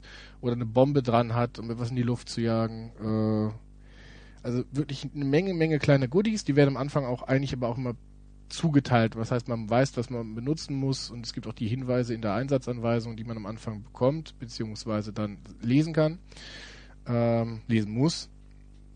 Ja, wie hat dir das Ganze gefallen? Ja, also grafisch ist es ein bisschen veraltet, auch wenn es gerade äh, frisch draußen ist. Ja klar, es ist ein N64-Titel, die haben die Hintergrundgrafiken nur neu texturiert, es ist kein einziges Detail dazugekommen. Also die Models sind die gleichen. Es wirkt deswegen auch sehr leer, sehr leer, sehr ja. steril. Ähm, aber von der Atmosphäre her, da mir Deus Ex sehr gut gefallen hat und dieses Agentensetting mir sehr gut gefällt und das mit dem Schwierigkeitsgrad und die ganzen Goodies mir sehr gut gefallen, könnte man es ja vielleicht doch mal spielen. also für 10 Euro, ähm, vielleicht auch für jemanden, der kein, keine nostalgische Gefühle für das Spiel hat, ist es auf jeden Fall interessant. Für mich ist es eines der besten Spiele, die rausgekommen sind. Wie gesagt, das Originalspiel hat damals Durchschnittswertung auf Game Metacritics von 97% bekommen, was extrem viel ist. Äh, ich glaube, das Remake hat jetzt irgendwelche über 80%, kommen immer noch welche hinzu. Ich glaube, 85 war das letzte Mal, wo ich geguckt habe. Ähm, ist auf jeden Fall sehenswert. Wie gesagt, Grafik ist N64, Grafik für die Hintergründe, angeblich. Ich glaube nicht komplett. Und äh, die Figuren sind halt neu gemacht und die Waffen. Wobei die Figuren natürlich, die Models sind besser, aber natürlich haben die Figuren immer noch Fäuste. Die haben keine Finger, die sie bewegen können. Die, diese Klötze, die die Figuren früher hatten, sind halt nur besser ausmodelliert. Die bewegen nicht das Gesicht. Äh, ja, es ist halt trotzdem schon veraltet, grafisch. Wer darüber hinwegsehen kann, erlebt aber ein super tolles, sehr interessantes Agentenspiel und ich, für mich, klare Empfehlung, 10 Euro sofort kaufen, fünfmal. So, noch eine Sache ist auf dem Xbox Live Marktplatz rausgekommen. Letzte Woche Mittwoch. Apropos, jetzt, wenn das Ding ihr jetzt hört, müsste äh, Mega Man 10 draußen sein. Da freut sich der Star-Praktikant auch schon wie ein Bär drauf. Yeah, ein Augenkrebs und Ohrenkrebs erzeugendes Spiel. Du hast einfach keinen Geschmack. Letzte Woche kam der Game Room raus. Ach so, ja, ja, ja. Was ja. ist der Game Room? Der Game Room ist ähm, quasi ein weiterer Versuch, uralte Spiele nochmal auszulutschen und nochmal Geld dafür rauszupressen. Ich liebe dich, wie du solche Sachen beschreibst. Ja, denn man hat einen schönen Raum, der, der sieht aus wie eine Spielhalle, sehr schön aufgemacht und so. Und da stehen lauter äh, Automaten drin und man kann da auch Avatares an, an diesen Automaten spielen sehen und da kann man halt da wie in der richtigen Spielhalle rumlaufen und äh, äh, Einwurf, man kann nicht selbst rumlaufen, das ist nur ein riesengroßes Menü. Also man kann nicht seine, sein Avatar durchlaufen ja, lassen. okay, man kann man kann zwischen den Räumen wechseln und sich dann die Automaten angucken und das spielen, was man möchte. Man kann dann wie viel ein Demospiel machen? Man kann ein Demospiel machen, was maximal 10 Minuten geht, ja. Wenn man ja. das abbricht, ist diese, diese 10 Minuten auch automatisch um. Alles klar. Und dann kann man halt das Spiel entweder äh, nur für die Xbox kaufen oder genau, für alle also, Systeme äh, kaufen. Für 50, also 40 äh, Microsoft-Punkte bzw. 50 Cent äh, kann man das Spiel nochmal eine Runde spielen. Für äh, 240 Punkte waren es, glaube ich, kann man es nur für die Xbox erwerben und für das sind, das sind 3 Euro und für 5 Euro kann man es dann 400 Punkte kann man es auch auf dem PC spielen. Hurra. Ja, aber diese Spiele sind halt so, wie sie Gott damals geschaffen hat, un unverbessert. Äh genau, also alle, alle Glitches, es ist wirklich eine Emulation, die im Hintergrund läuft, alle Glitches etc. pp, die die Originale hatten, sind jetzt auch drin. Und dann kann man, wie hieß so, so, so Klassiker wie, wie Juggler oder wie das hieß, oder was gab's da noch? Äh, Millipede haben wir vorhin gespielt, nochmal eine Runde und äh, Also einige äh, äh, Spiele, ja, zum Beispiel das klassische Adventure für den Atari VCS 2600. Da würde kein Mensch das heutzutage. Das spielt kein Mensch mehr. Ich kann mir das nicht vorstellen. Also Adventure ist einfach nur, man steuert einen Pixel, also einen Punkt, einen großen quadratischen Punkt durch eine Art Irrgarten und äh, also nicht Irrgarten, also durch ein paar Bildschirme und muss da Sachen machen, man erkennt gar nichts. Man müsste wirklich ein Buch dazu lesen, was einem da alles erklärt. Also, Oder Fantasie haben. Da, da, hilft nicht mehr, mehr Fantasie beim Atari VCS, fand ich. Also C64 war die Grafik mir immer gut genug, aber am Atari VCS, da hätte ich ja fast gekotzt. Also, ja, das Einzige, was da vielleicht ein Hoffnungsschimmer ist, ist, äh, dass die da auch äh, Dreamcast-Spiele äh, Major Nelson hat heute gesagt, dass sie es nicht ausschließen würden, auch mal Dreamcast-Spiele etc. dort zu bringen, wenn äh, Sega sich natürlich dazu bereit erklärt. Die Frage ist natürlich, äh, wenn wir, wie wir im letzten Podcast herausgefunden haben, Microsoft den Entwicklern zum Beispiel verbietet, ein bestimmtes Preissegment mit einer bestimmten Megabyte-Zahl an Downloads zu bestreiten, also zur Erklärung, ein, ein Indie-Spiel, das haben wir letztes Mal gelernt, was größer ist als 50 Megabyte, darf nicht 1 Euro kosten. Es gibt ja Indie-Spiele für 1, 3 und 5 Euro, wenn ich mich jetzt nicht täusche. Und wenn es tatsächlich größer ist als 50 Megabyte, muss es halt 3 Euro kosten. Mehr ist besser, ja, das haben wir überall schon gelernt. so. Und ähm, das ist genau das Problem. Ich glaube nicht, dass die Dreamcast-Spiele für 3 Euro anbieten werden. Ich glaube auch nicht, dass Sega das machen würde. Es ist ja jetzt ein ein Dreamcast-Spiel, ich weiß nicht, ob schon offiziell angekündigt wurde, äh, für die für Xbox Live angekündigt, nämlich Sonic Adventure. Das alte vom Dreamcast, aber jetzt kommt erstmal Sonic 4, also die Episodengeschichte. Ähm, ich glaube nicht, dass Sega das machen würde und wenn, dann müsste der Preis auf jeden Fall hochgehen. Ansonsten wäre es natürlich eine schöne Geschichte, klar. Ähm, was man zusätzlich machen kann, ist man kann ein Demospiel spielen, man kann auch mit Coins spielen, die man sich verdienen kann. In, also am Anfang hat man 20 und man kann sich welche dazu verdienen, wenn Leute in der eigenen Arkade spielen. Es gibt nämlich eine Ausstellungsarkade mit den aktuellen Automaten und man kann sich eine eigene einrichten. So, in meiner eigenen Arkade steht halt exakt null. Also man kann sich da Ausstaffierungsgegenstände hinstellen, die man sich kaufen kann, die man sich freispielen kann. Die sind auch ganz süß. Ähm, da man nicht live in 3D durch die Gegend gehen kann, kann man sich die leider nicht ganz frei begucken. Äh, das gleiche dann mit den Automaten. Ja, muss man sich kaufen, kann man sich hinstellen, können Leute einen besuchen, kriegt man Coins, kann man wieder für sonst andere Spiele spielen. Ja, die Auswahl der Spiele ist groß. 30 Spiele gab es jetzt zum Start. Ja, ich meine, es gibt ja auch unheimlich viele alte Spiele, von daher ja. gibt es ja gar keinen Grund, eine kleine Auswahl zu haben. Nö, nö, die Auswahl ist groß. Und meiner Meinung, ja, wenn man die Spiele damals gespielt hat, kann man die sich aus nostalgischen Gründen holen. Ich glaube, ich werde mir das, das Slalom-Spiel für das äh, Mattel Intellivision, was dort mit bei ist, äh, holen, weil ich das damals als Kind gehabt habe. Das war eins meiner ersten Videospiele. Also deinstalliert eure Gratis-Emulatoren, die ihr euch runtergeladen habt und die ROMs dazu und bezahlt jetzt dafür. Ja, weil das andere wäre illegal. Ähm, nee, was man noch machen kann, es gibt noch eine Sache, äh, man kann sich Online-Replays angucken und man kann äh, Herausforderungen schicken. Das heißt, wenn man sagt, guck mal, ich habe mit dem Spiel in der Zeit so und so viele Punkte gemacht, kann man das weiterschicken. Man kann eine Herausforderung weiterschicken, guckt der andere das dann schafft. Das ist eine schöne Sache. Ja. Mh. Insgesamt super Idee. Bis jetzt fehlt mir noch so der Knallerautomat da drin. Also wenn Pac-Man drin wäre, was man aber auch einzeln leider kaufen kann, dann äh, halt auf XBLA. Also wenn wirklich ein richtiger, also Pole Position oder oder Pac-Man oder vielleicht ein paar Sega klassische Automaten, die vielleicht nicht ein Bit sind, also vier, vier oder acht Bit. Oder wenn man das Ganze vielleicht in ein Spiel einbetten würde, wie zum Beispiel Yakuza oder sowas. Oder Shenmue.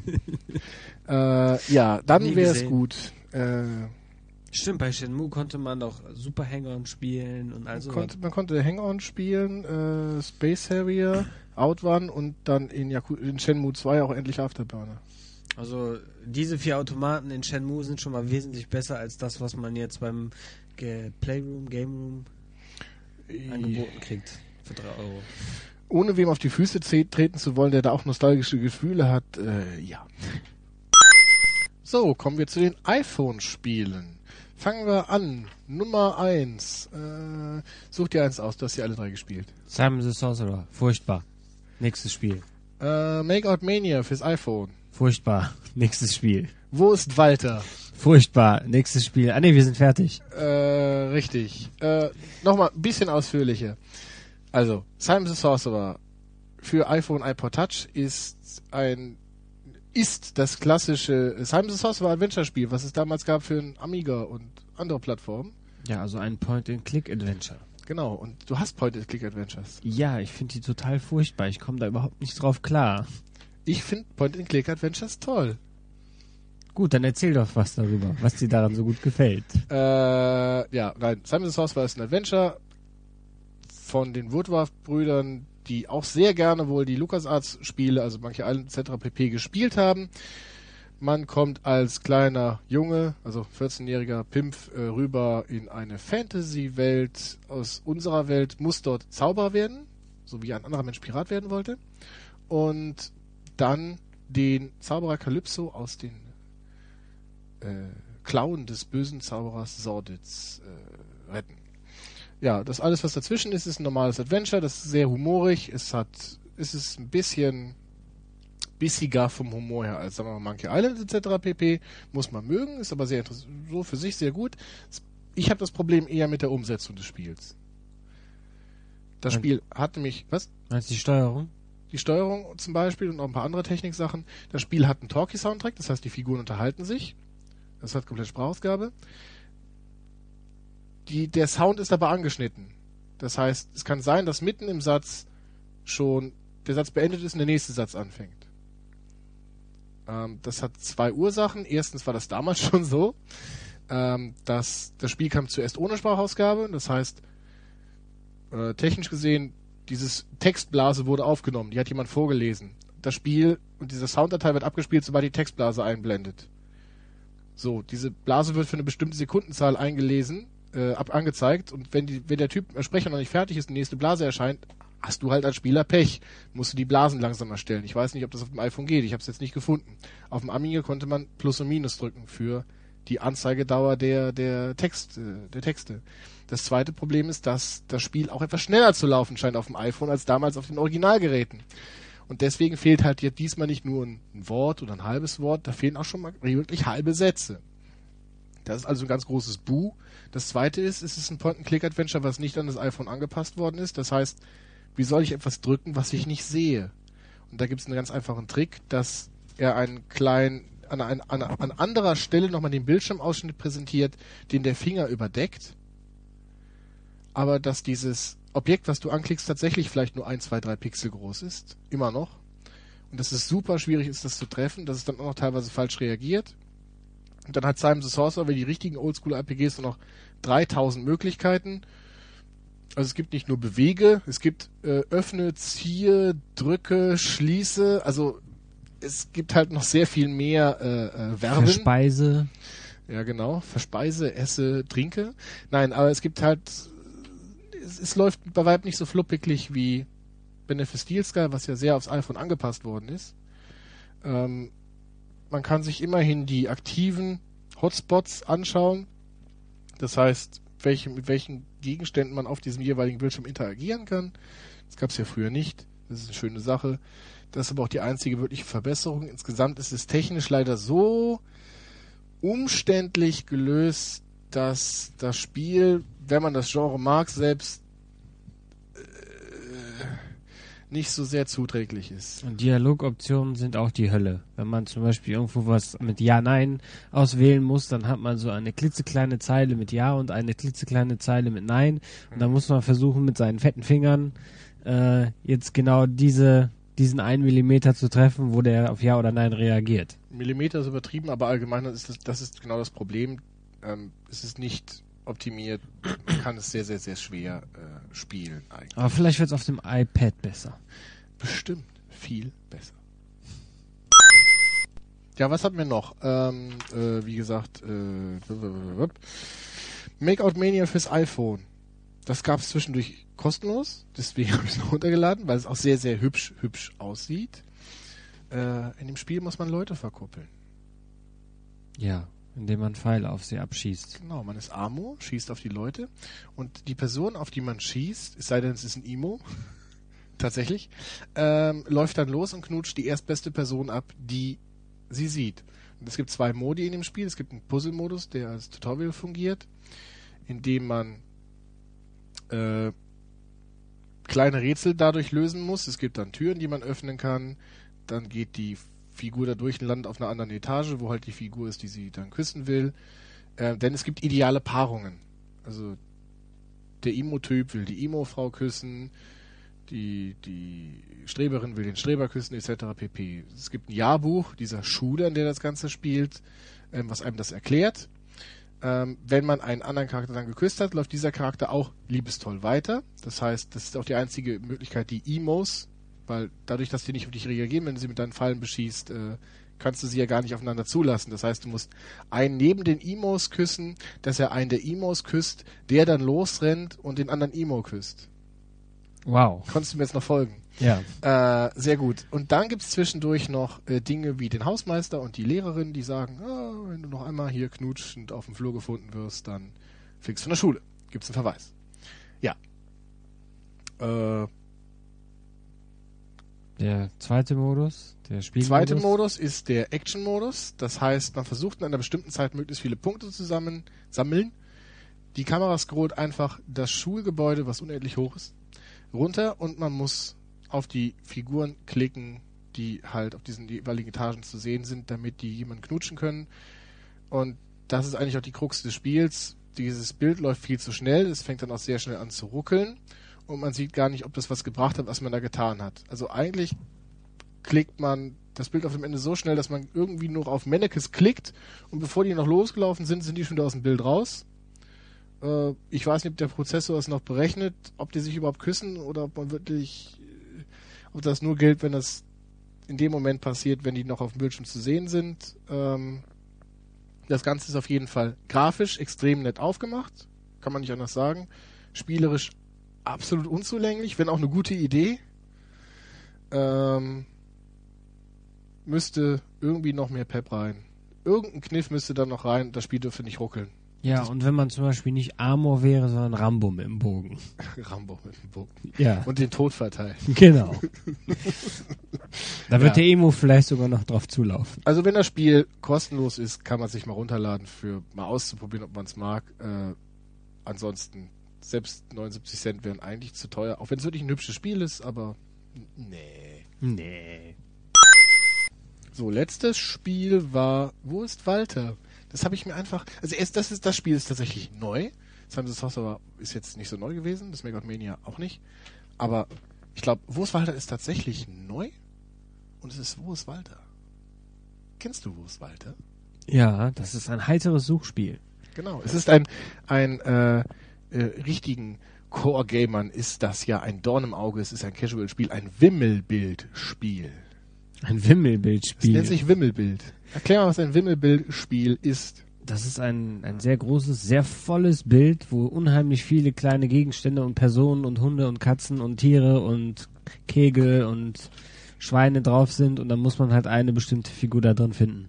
Genau, oder ein Objekt. Und ja, das ist das Spiel. Wir haben es fertig beschrieben.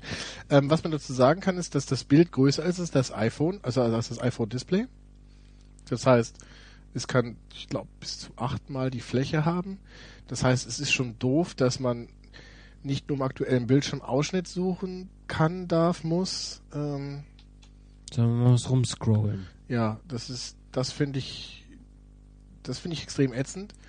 Ähm, es gibt dann auch Objekte, also das ist aber selten, dass man das tun muss. Meistens ist es auf einen Ausschnitt dieses Bildes begrenzt, der ungefähr Viermal so zwei ist. Bildschirme, zwei, drei von der Fläche. Man muss trotzdem ein bisschen hinschieben, weil das jetzt nicht einfach zweimal, zweimal der Bildschirm ist, sondern halt eine andere Form hat, aber es ist ungefähr so zweimal der Bildschirm. Ähm, zwei, dreimal. Jo, ähm, ich, ich mochte immer Wo ist Walter? Also ich mochte die Bücher, ich mochte die Fernsehshow, ich mag das Spiel nicht, weil man wirklich, also man muss da teilweise Objekte finden, die vielleicht 40 mal 10 Pixel groß sind und das iPhone hat eine ziemlich hohe Auflösung. Ähm, also die Sachen sind extrem klein. Äh, es kommt vor. Die meisten Sachen sind ausreichend groß, aber dann muss man halt hin und her scrollen, weiß nicht, wo man wirklich sucht und äh, mir hat nach einer Runde jeweils immer das Gesicht wehgetan. Nein, es, das ist kein Witz. Mir hat das Gesicht wehgetan, weil ich immer so krampfhaft da drauf geguckt habe. Ich habe alles hat sich zusammengezogen und ich habe da drauf gestiert. Also ich glaube, da kriegt man einen Augenfehler, wenn man das zu lange spielt. Okay, dann warten wir, bis du dein iPad hast und dann probieren wir es darauf aus. Ja, machen wir. Ansonsten, äh, nettes Spiel für zwischendurch. Äh, auf jeden Fall besser als Make Out Mania, fand ich. Aber äh, ja, kann man sich dann auch sparen. Damit sind wir am Ende der Spieletests und am Ende der Sendung. Du darfst nach Hause gehen, junger Star-Praktikant. Ich entlasse dich in die Freiheit. Danke, danke. für heute. Und äh, ja, euch jetzt auch gleich noch die üblichen Floskeln mit auf den Weg. Wir haben eine Internetseite. Besucht sie www.demolitionsquad.de. Videospiel, Webcomics und einiges mehr. Plus, wenn euch dieser Podcast gefallen hat oder ihr ihn total scheiße fandet, ist, ist egal. Schreibt uns das, das wird uns freuen, beziehungsweise noch mehr freuen würde uns eine iTunes-Kritik, beziehungsweise einfach nur mal das, dieses Bewerten-Button mit den fünf Sternchen, natürlich bei den Comicstrips, aber halt auch bei iTunes mit den Podcasts benutzen. Es sind, haben sich immer noch nicht genügend Leute gesammelt, um da mal eine Durchschnittswertung zu bilden. Ich weiß, dass ihr uns zuhört, ich sehe die Downloadzahlen, ihr seid alle nur faul. Ha. Äh, nächstes, ja, wir sind in zwei Wochen wieder da, pünktlich, wie immer, mit neuen Spielen. Schaut auf die Seite, iTunes-Bewertung, besucht mich in Holland, in Arnhem, wenn ihr daherkommt oder in der Nähe seid. Und wenn ihr sonst einmal Lust habt, mitzumachen, Fragen habt, etc., oder auch mal einen Spieltest beisteuern wollt, sei es geschrieben, gesprochen, wie auch immer, info at demolitionsquad.de oder starpraktikant at demolitionsquad.de und wir hören uns mit unserem neuen Abschiedslied wieder in zwei Wochen. Müssen wir das jetzt singen? Demolition Squad.de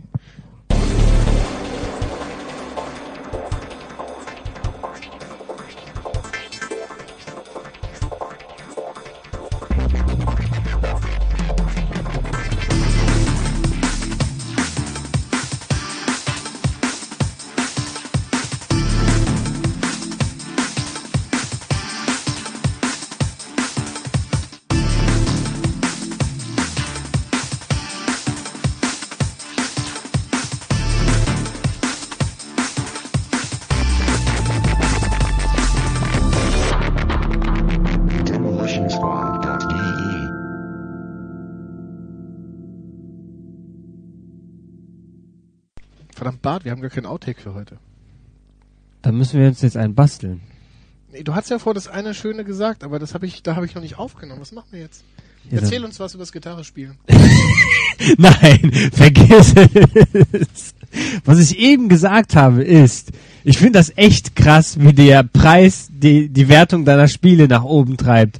Also, das ist so, als, so schreien. das ist, als wenn du zu McDonalds gehst und sagst, ey Leute, warum kauft ihr euch für 2,50 Euro diesen Big Mac, wenn es auch für 22 Cent dieses attraktive Stück Kacke gibt? Ich meine, Kacke würde ich normal nie essen, ja? Aber für den Preis ist das unschlagbar. Ka absolute Kaufempfehlung, Leute. Drei Sterne. Ich versuche Sachen nur in Relation zu setzen. Okay. Deswegen sagte ich ja, wenn das Spiel durch das beschissene Cover billiger wird, dann kaufe ich es auch. Ja, nö. Jetzt, also, jetzt mal ernsthaft, jetzt Grundsatzdebatte, komm hier, Talkthema. Ernsthaft, wenn du ein Spiel, ich meine, manchmal kauft man einfach das, weil es billiger ist, oder? Ja, aber ich finde, das gehört nicht in die Wertung rein, unbedingt Preis-Leistung. Das, das macht das Produkt nicht besser. Das würde ja heißen, dass, dass keine Ahnung, äh, Gegenstände mit der Zeit immer besser werden, weil die billiger werden. Das macht dann die Gesamtwertung äh, immer höher. Das heißt, keine Ahnung, ein, eine durchgefurzte Matratze mit drei Kilo Milben drin ist dann ist dann aber besser, weil die billiger ist und Preis-Leistung einfach mehr Sterne bekommen hat. Die Leistung wird ja auch schwächer dadurch, dass du, Nee, die Milben machen das Ganze vielleicht etwas lebendiger noch. ich meine, auch wenn ja viele Leute iTunes hassen, ich mag es eigentlich ganz gerne, ist aber egal. Mm, Die, der Apple iPod, jetzt auch der Touch etc. pp, die haben ja schon ein schön, ziemlich schönes Interface, kann man nichts gegen sagen, Verarbeitung ist gut. So, es gibt aber auch viele äh, MP3-Player, die mittlerweile auch einen Touchscreen haben, für die Hälfte. Ja. Und was, was möchtest du mir jetzt damit sagen? So, ja. Du hast selber ein iPod, du hast nicht den, der die Hälfte kostet. Ja, weil der andere besser ist. Also, weil der iPod schon besser ist, als wenn ich mir jetzt einen Sandisk oder so etwas ähnliches hole. Sag ich einfach mal. Äh, das heißt, da gucke ich nicht auf den Preis, weil der halt nicht dieselbe Leistung bringt. Trotzdem würde ich den iPod lieber für die Hälfte haben. Ist doch richtig, oder? Ja gut, dann müsstest du ja alle deine Leute, die auf deine Seite kommen, zwingen, mindestens einen Stern mehr zu geben, weil das Webcomic ja schon mal umsonst ist. Deswegen musst du dir mindestens einen Stern geben. Du kannst ja nicht null Sterne geben. Ach so, okay. Ah, ein Stern für umsonst. Ja, ja. Ich meine, wenn ich in Reisholz da um die Ecke laufe, da kann ich mir auch für umsonst ein paar auf die Fresse geben lassen. Das solltest du tun. ja, ich weiß, jeden Tag. Weil ein Stern hat das ja mindestens verdient. Das ist ja umsonst. Mach mich nicht wegen meinen Bewertungen fertig. Ja. Nein, aber ganz, ganz ehrlich, ich finde, der Preis gehört nicht in die Bewertung rein. Man kann sagen, das hat ein gutes Preis-Leistungs-Verhältnis, aber das gehört dann nicht in die reine Produktbewertung rein.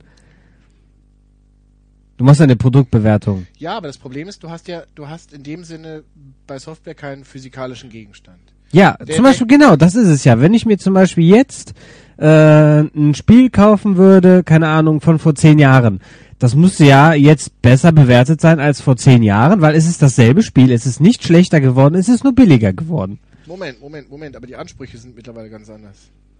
So ein Spiel, wenn es jetzt als neues Produkt auf den Markt käme, für jetzt ohne Scheiß, wenn du jetzt äh, Pac-Man in der Originalgrafik, ja, genau so wie es früher war, für 70 Euro auf DVD für die Xbox kaufen könntest, wie viel würden die Leute davon kaufen?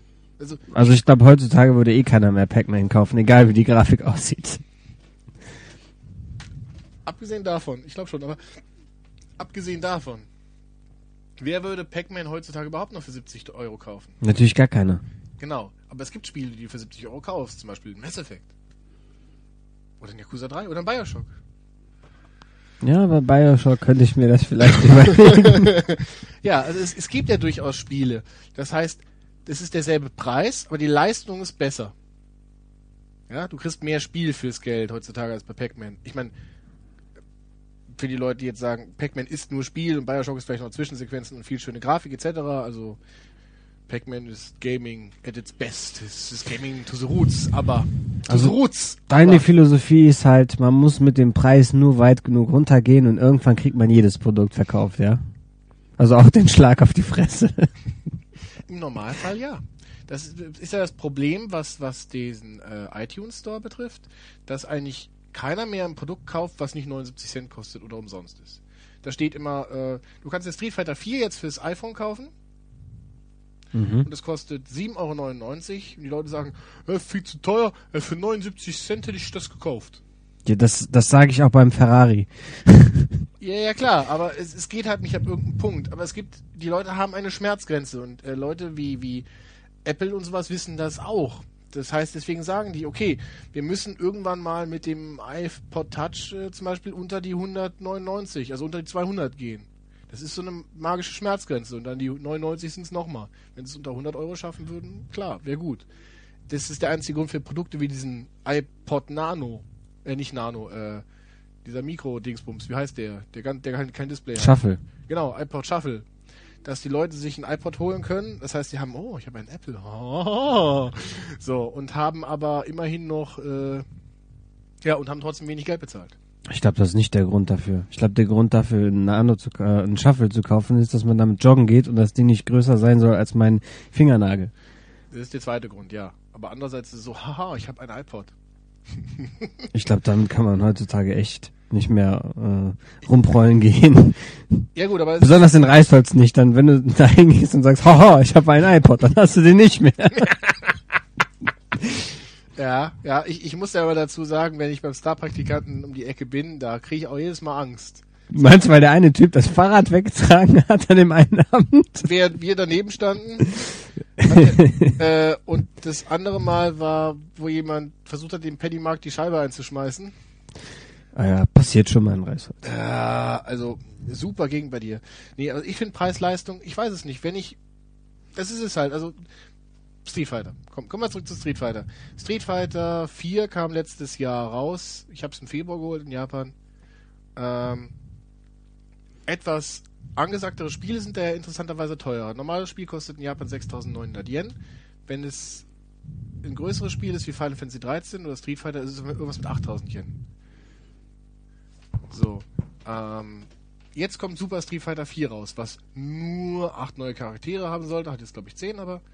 Und äh, ein paar neue Stages, und Bonussachen etc. pp. Und jetzt gehen Leute natürlich hin, das ist nur ein Update. Könnt ihr nicht ein Download-Pack machen? Und äh, dafür bezahlen wir nicht nochmal Vollpreis. Früher war es ja halt so. Du hast Street Fighter 2 gehabt, Super Street Fighter 2, Street Fighter 2 Turbo, Super Street Fighter 2 Turbo etc. pp. Und das hat jedes Mal Vollpreis gekostet. Ja. So.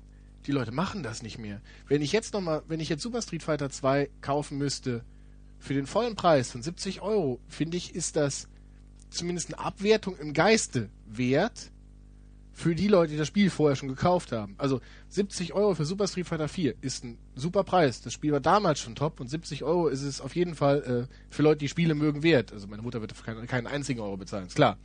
Aber ähm, für Leute, die jetzt mit dem Vollpreis für das Spiel bezahlen müssten, die würden sich verarscht vorkommen. Ja. So. Deswegen sagt Capcom selber, okay, wir bringen Super Street Fighter 4 jetzt raus und es kostet nur 40 Euro anstatt 70. Ja, weil man die Hälfte des Spiels, was man schon programmiert hat, dafür wieder benutzen kann und die Herstellungskosten auch dementsprechend geringer sind. Ja, natürlich, aber einer andererseits würde auch niemand die 70 Euro, Euro bezahlen. Ja, ich will ja auch nicht sagen, dass Preis-Leistungs-Verhältnis unwichtig ist, aber wenn du jetzt eine reine Produktbewertung machst, da hat das Preis-Leistungs-Verhältnis für mich nichts drin zu suchen. Das ist, der Preis ist dann nur noch ausschlaggebend dafür, ob ich es kaufe oder nicht. Wenn ich das Produkt sehe und man bietet es mir nicht zum Kauf an, man soll nur sagen, ich soll sagen, ist das gut oder schlecht? Dann hast du eine, eine, eine reine Bewertung Moment, des Produktes. Moment, Moment, Moment, Moment, Moment. Aber es gibt ja immer noch die Sache, wo du sagst, so, wenn mich jemand fragt, ich habe die zwei Sachen, was ist das Beste? Das Beste von zwei, ja. Ja, oder von drei oder von zehn, ist egal. Was ist das Beste davon? Sagen wir mal, du hast, äh, das ist ja das Problem. Ich habe ein Notebook, das hat ähm, 3 Gigahertz, ja, und dann kriegst du ein Notebook für 3,00001 Gigahertz, ja, und das kostet aber ein paar hundert Euro mehr. Hab mir ja erst letzten, jetzt ist wieder gesehen mit einem PC, oh, nehme ich mir 8 GB mit 4 1 GB Bausteinen oder nehme ich mir 2 4 GB, äh, ne, 4 2 GB Bausteine oder, Oder zwei Vierer, ja. Nee, warte mal. Achso, 4, 4 Zweier oder 2 Vierer. Und die 2 Vierer sind natürlich 250 Euro teurer. Ich habe aber jetzt keinen Vorteil durchaus, dass ich weitere, Verspeich weitere Spe Speicherslots dafür habe. Und äh, aber je- jetzt zu was anderem, halt wegen dem Prozessor. Es gibt immer noch die Prozessoren, die minimal schneller sind als der andere Prozessor, aber schon maximal mehr teuer sind. Also die wesentlich mehr, unverhältnismäßig viel mehr kosten, einfach weil das jetzt High-End ist und das ist noch nicht im Mainstream angekommen und die Umsatzzahlen davon sind noch nicht so hoch, aber es gerade ist halt rausgekommen. So. Nehme ich jetzt den Ferrari oder den Lamborghini? So, nehme ich den Lamborghini, weil er noch 3 km/h schneller fahren kann als den Ferrari, aber das zehnfach vielleicht kostet. Ja, aber das ist ja, ich, ich sag ja nur, wenn man eine reine Produktbewertung macht, eine reine Produktbewertung hat Preis-Leistung da drin nichts zu suchen. Hier ist die Produktbewertung, die ich mache, ist ja, was ist das bessere Spiel? So, wenn mich jemand fragt, was ist das beste Auto? Und dieses Auto fährt 3 km/h mehr. Wenn wir sagen, das beste Auto ist das schnellste Auto, vereinfachen uns wir mal da drauf. So, und sagt, das Auto fährt 3 km/h mehr, kostet aber zehnmal so viel. Das eine kostet 100.000 Euro, das andere kostet eine Million. Da würde ich dem trotzdem zu dem 100.000 Euro Auto raten. Aber das kommt doch drauf an, wen du fragst. Wenn du so einen Bill Gates fragst, der, für, für den ist das kein Unterschied. Der nimmt einfach das bessere Produkt und fertig. Dem ist egal, wie viel das kostet. Und du kannst auch da bei deinen Zuhörern, da sind einige vielleicht, die verdienen schon richtig Kohle, für die 50 Euro oder 20 Euro, ist mir egal, Hauptsache das Spiel ist gut. Die hören sich aber nicht diesen Podcast an. Ja, weil er gratis ist, genau. Genau, die, der kostet nicht genug. Nein, die bestellen, wenn jemand so viel Geld hat, würde er einfach jedes Spiel bestellen, was rauskommt. Und sich jemand noch engagieren, der das für den spielt. Ja, das habe ich auch. Du meinst, das hättest du gerne auch. Ja, ab und zu tust du es ja. Ja, ja, ab und zu spiele ich mal was, stimmt. Gut, nee, also ich finde Preis-Leistung, für mich gehört der Preis schon ein bisschen mit rein. Also, wenn ich ein Spiel habe, Nicht in eine Produktbewertung rein. Sondern wenn du irgendwie eine Gesamtbewertung machen möchtest mit Das machen wir Preis. da auch immer nur am Ende. Also ich sage, das Produkt ist so lala. Für 79 Cent kann man mal zuschlagen. Okay. Das ist, das ist ja das, was wir im Endeffekt sagen. So, das Produkt ist ne oder irgendwie hui und den Preis von hm ist es voll wert oder hm ist eigentlich zu viel dafür. Okay. Das sieht man natürlich in der Sternewertung am Ende dann aber nicht. Wenn man nämlich nur noch, nur, ne- nur das, das Spiel sieht und eine Sternewertung und dann so, oh, es war ja doch nur fünf Sterne, weil es so billig war. Das Spiel ist an sich kacke. Es ist ja, ich werde die Spiele deswegen nicht auf oder ab. Das ist nur, wenn es so auf einer Schneide steht, dann geht's eventuell hoch oder runter und dann steht es aber auch immer dabei. Zum Beispiel der Simon the Sorcerer Test. Simon the Sorcerer hat drei Sterne von mir bekommen. Und aus zwei Gründen, weniger wegen des Preises, der relativ günstig ist, ähm, sondern einfach Simon the Sorcerer, das Kernspiel. Also erstmal jemand, der einen Test über Adventures liest, mag Adventures, sonst liest den Test ja erst gar nicht. So, ich mag Adventures und das, das Originalspiel ist gut. Ich würde das Originalspiel gerne auf dem iPod spielen. So, jetzt ist aber die Steuerung relativ misslungen. Es gibt ein paar Bugs. Und deswegen gibt's für diesen, also du musst dein Produkt für das bewerten, was es ist. Wenn ein, ein, ein Rührgerät oder ein Mixer ein Mixer ist, kann es ein ganz toller Mixer sein. Der Mixer bekommt fünf Sterne von mir. Ähm, aber das interessiert mich vielleicht trotzdem nicht, wenn ich keine Mixer mag. Okay. So, wenn du Adventures magst, ist Simon the Sorcerer ein 5-Sterne-Adventure.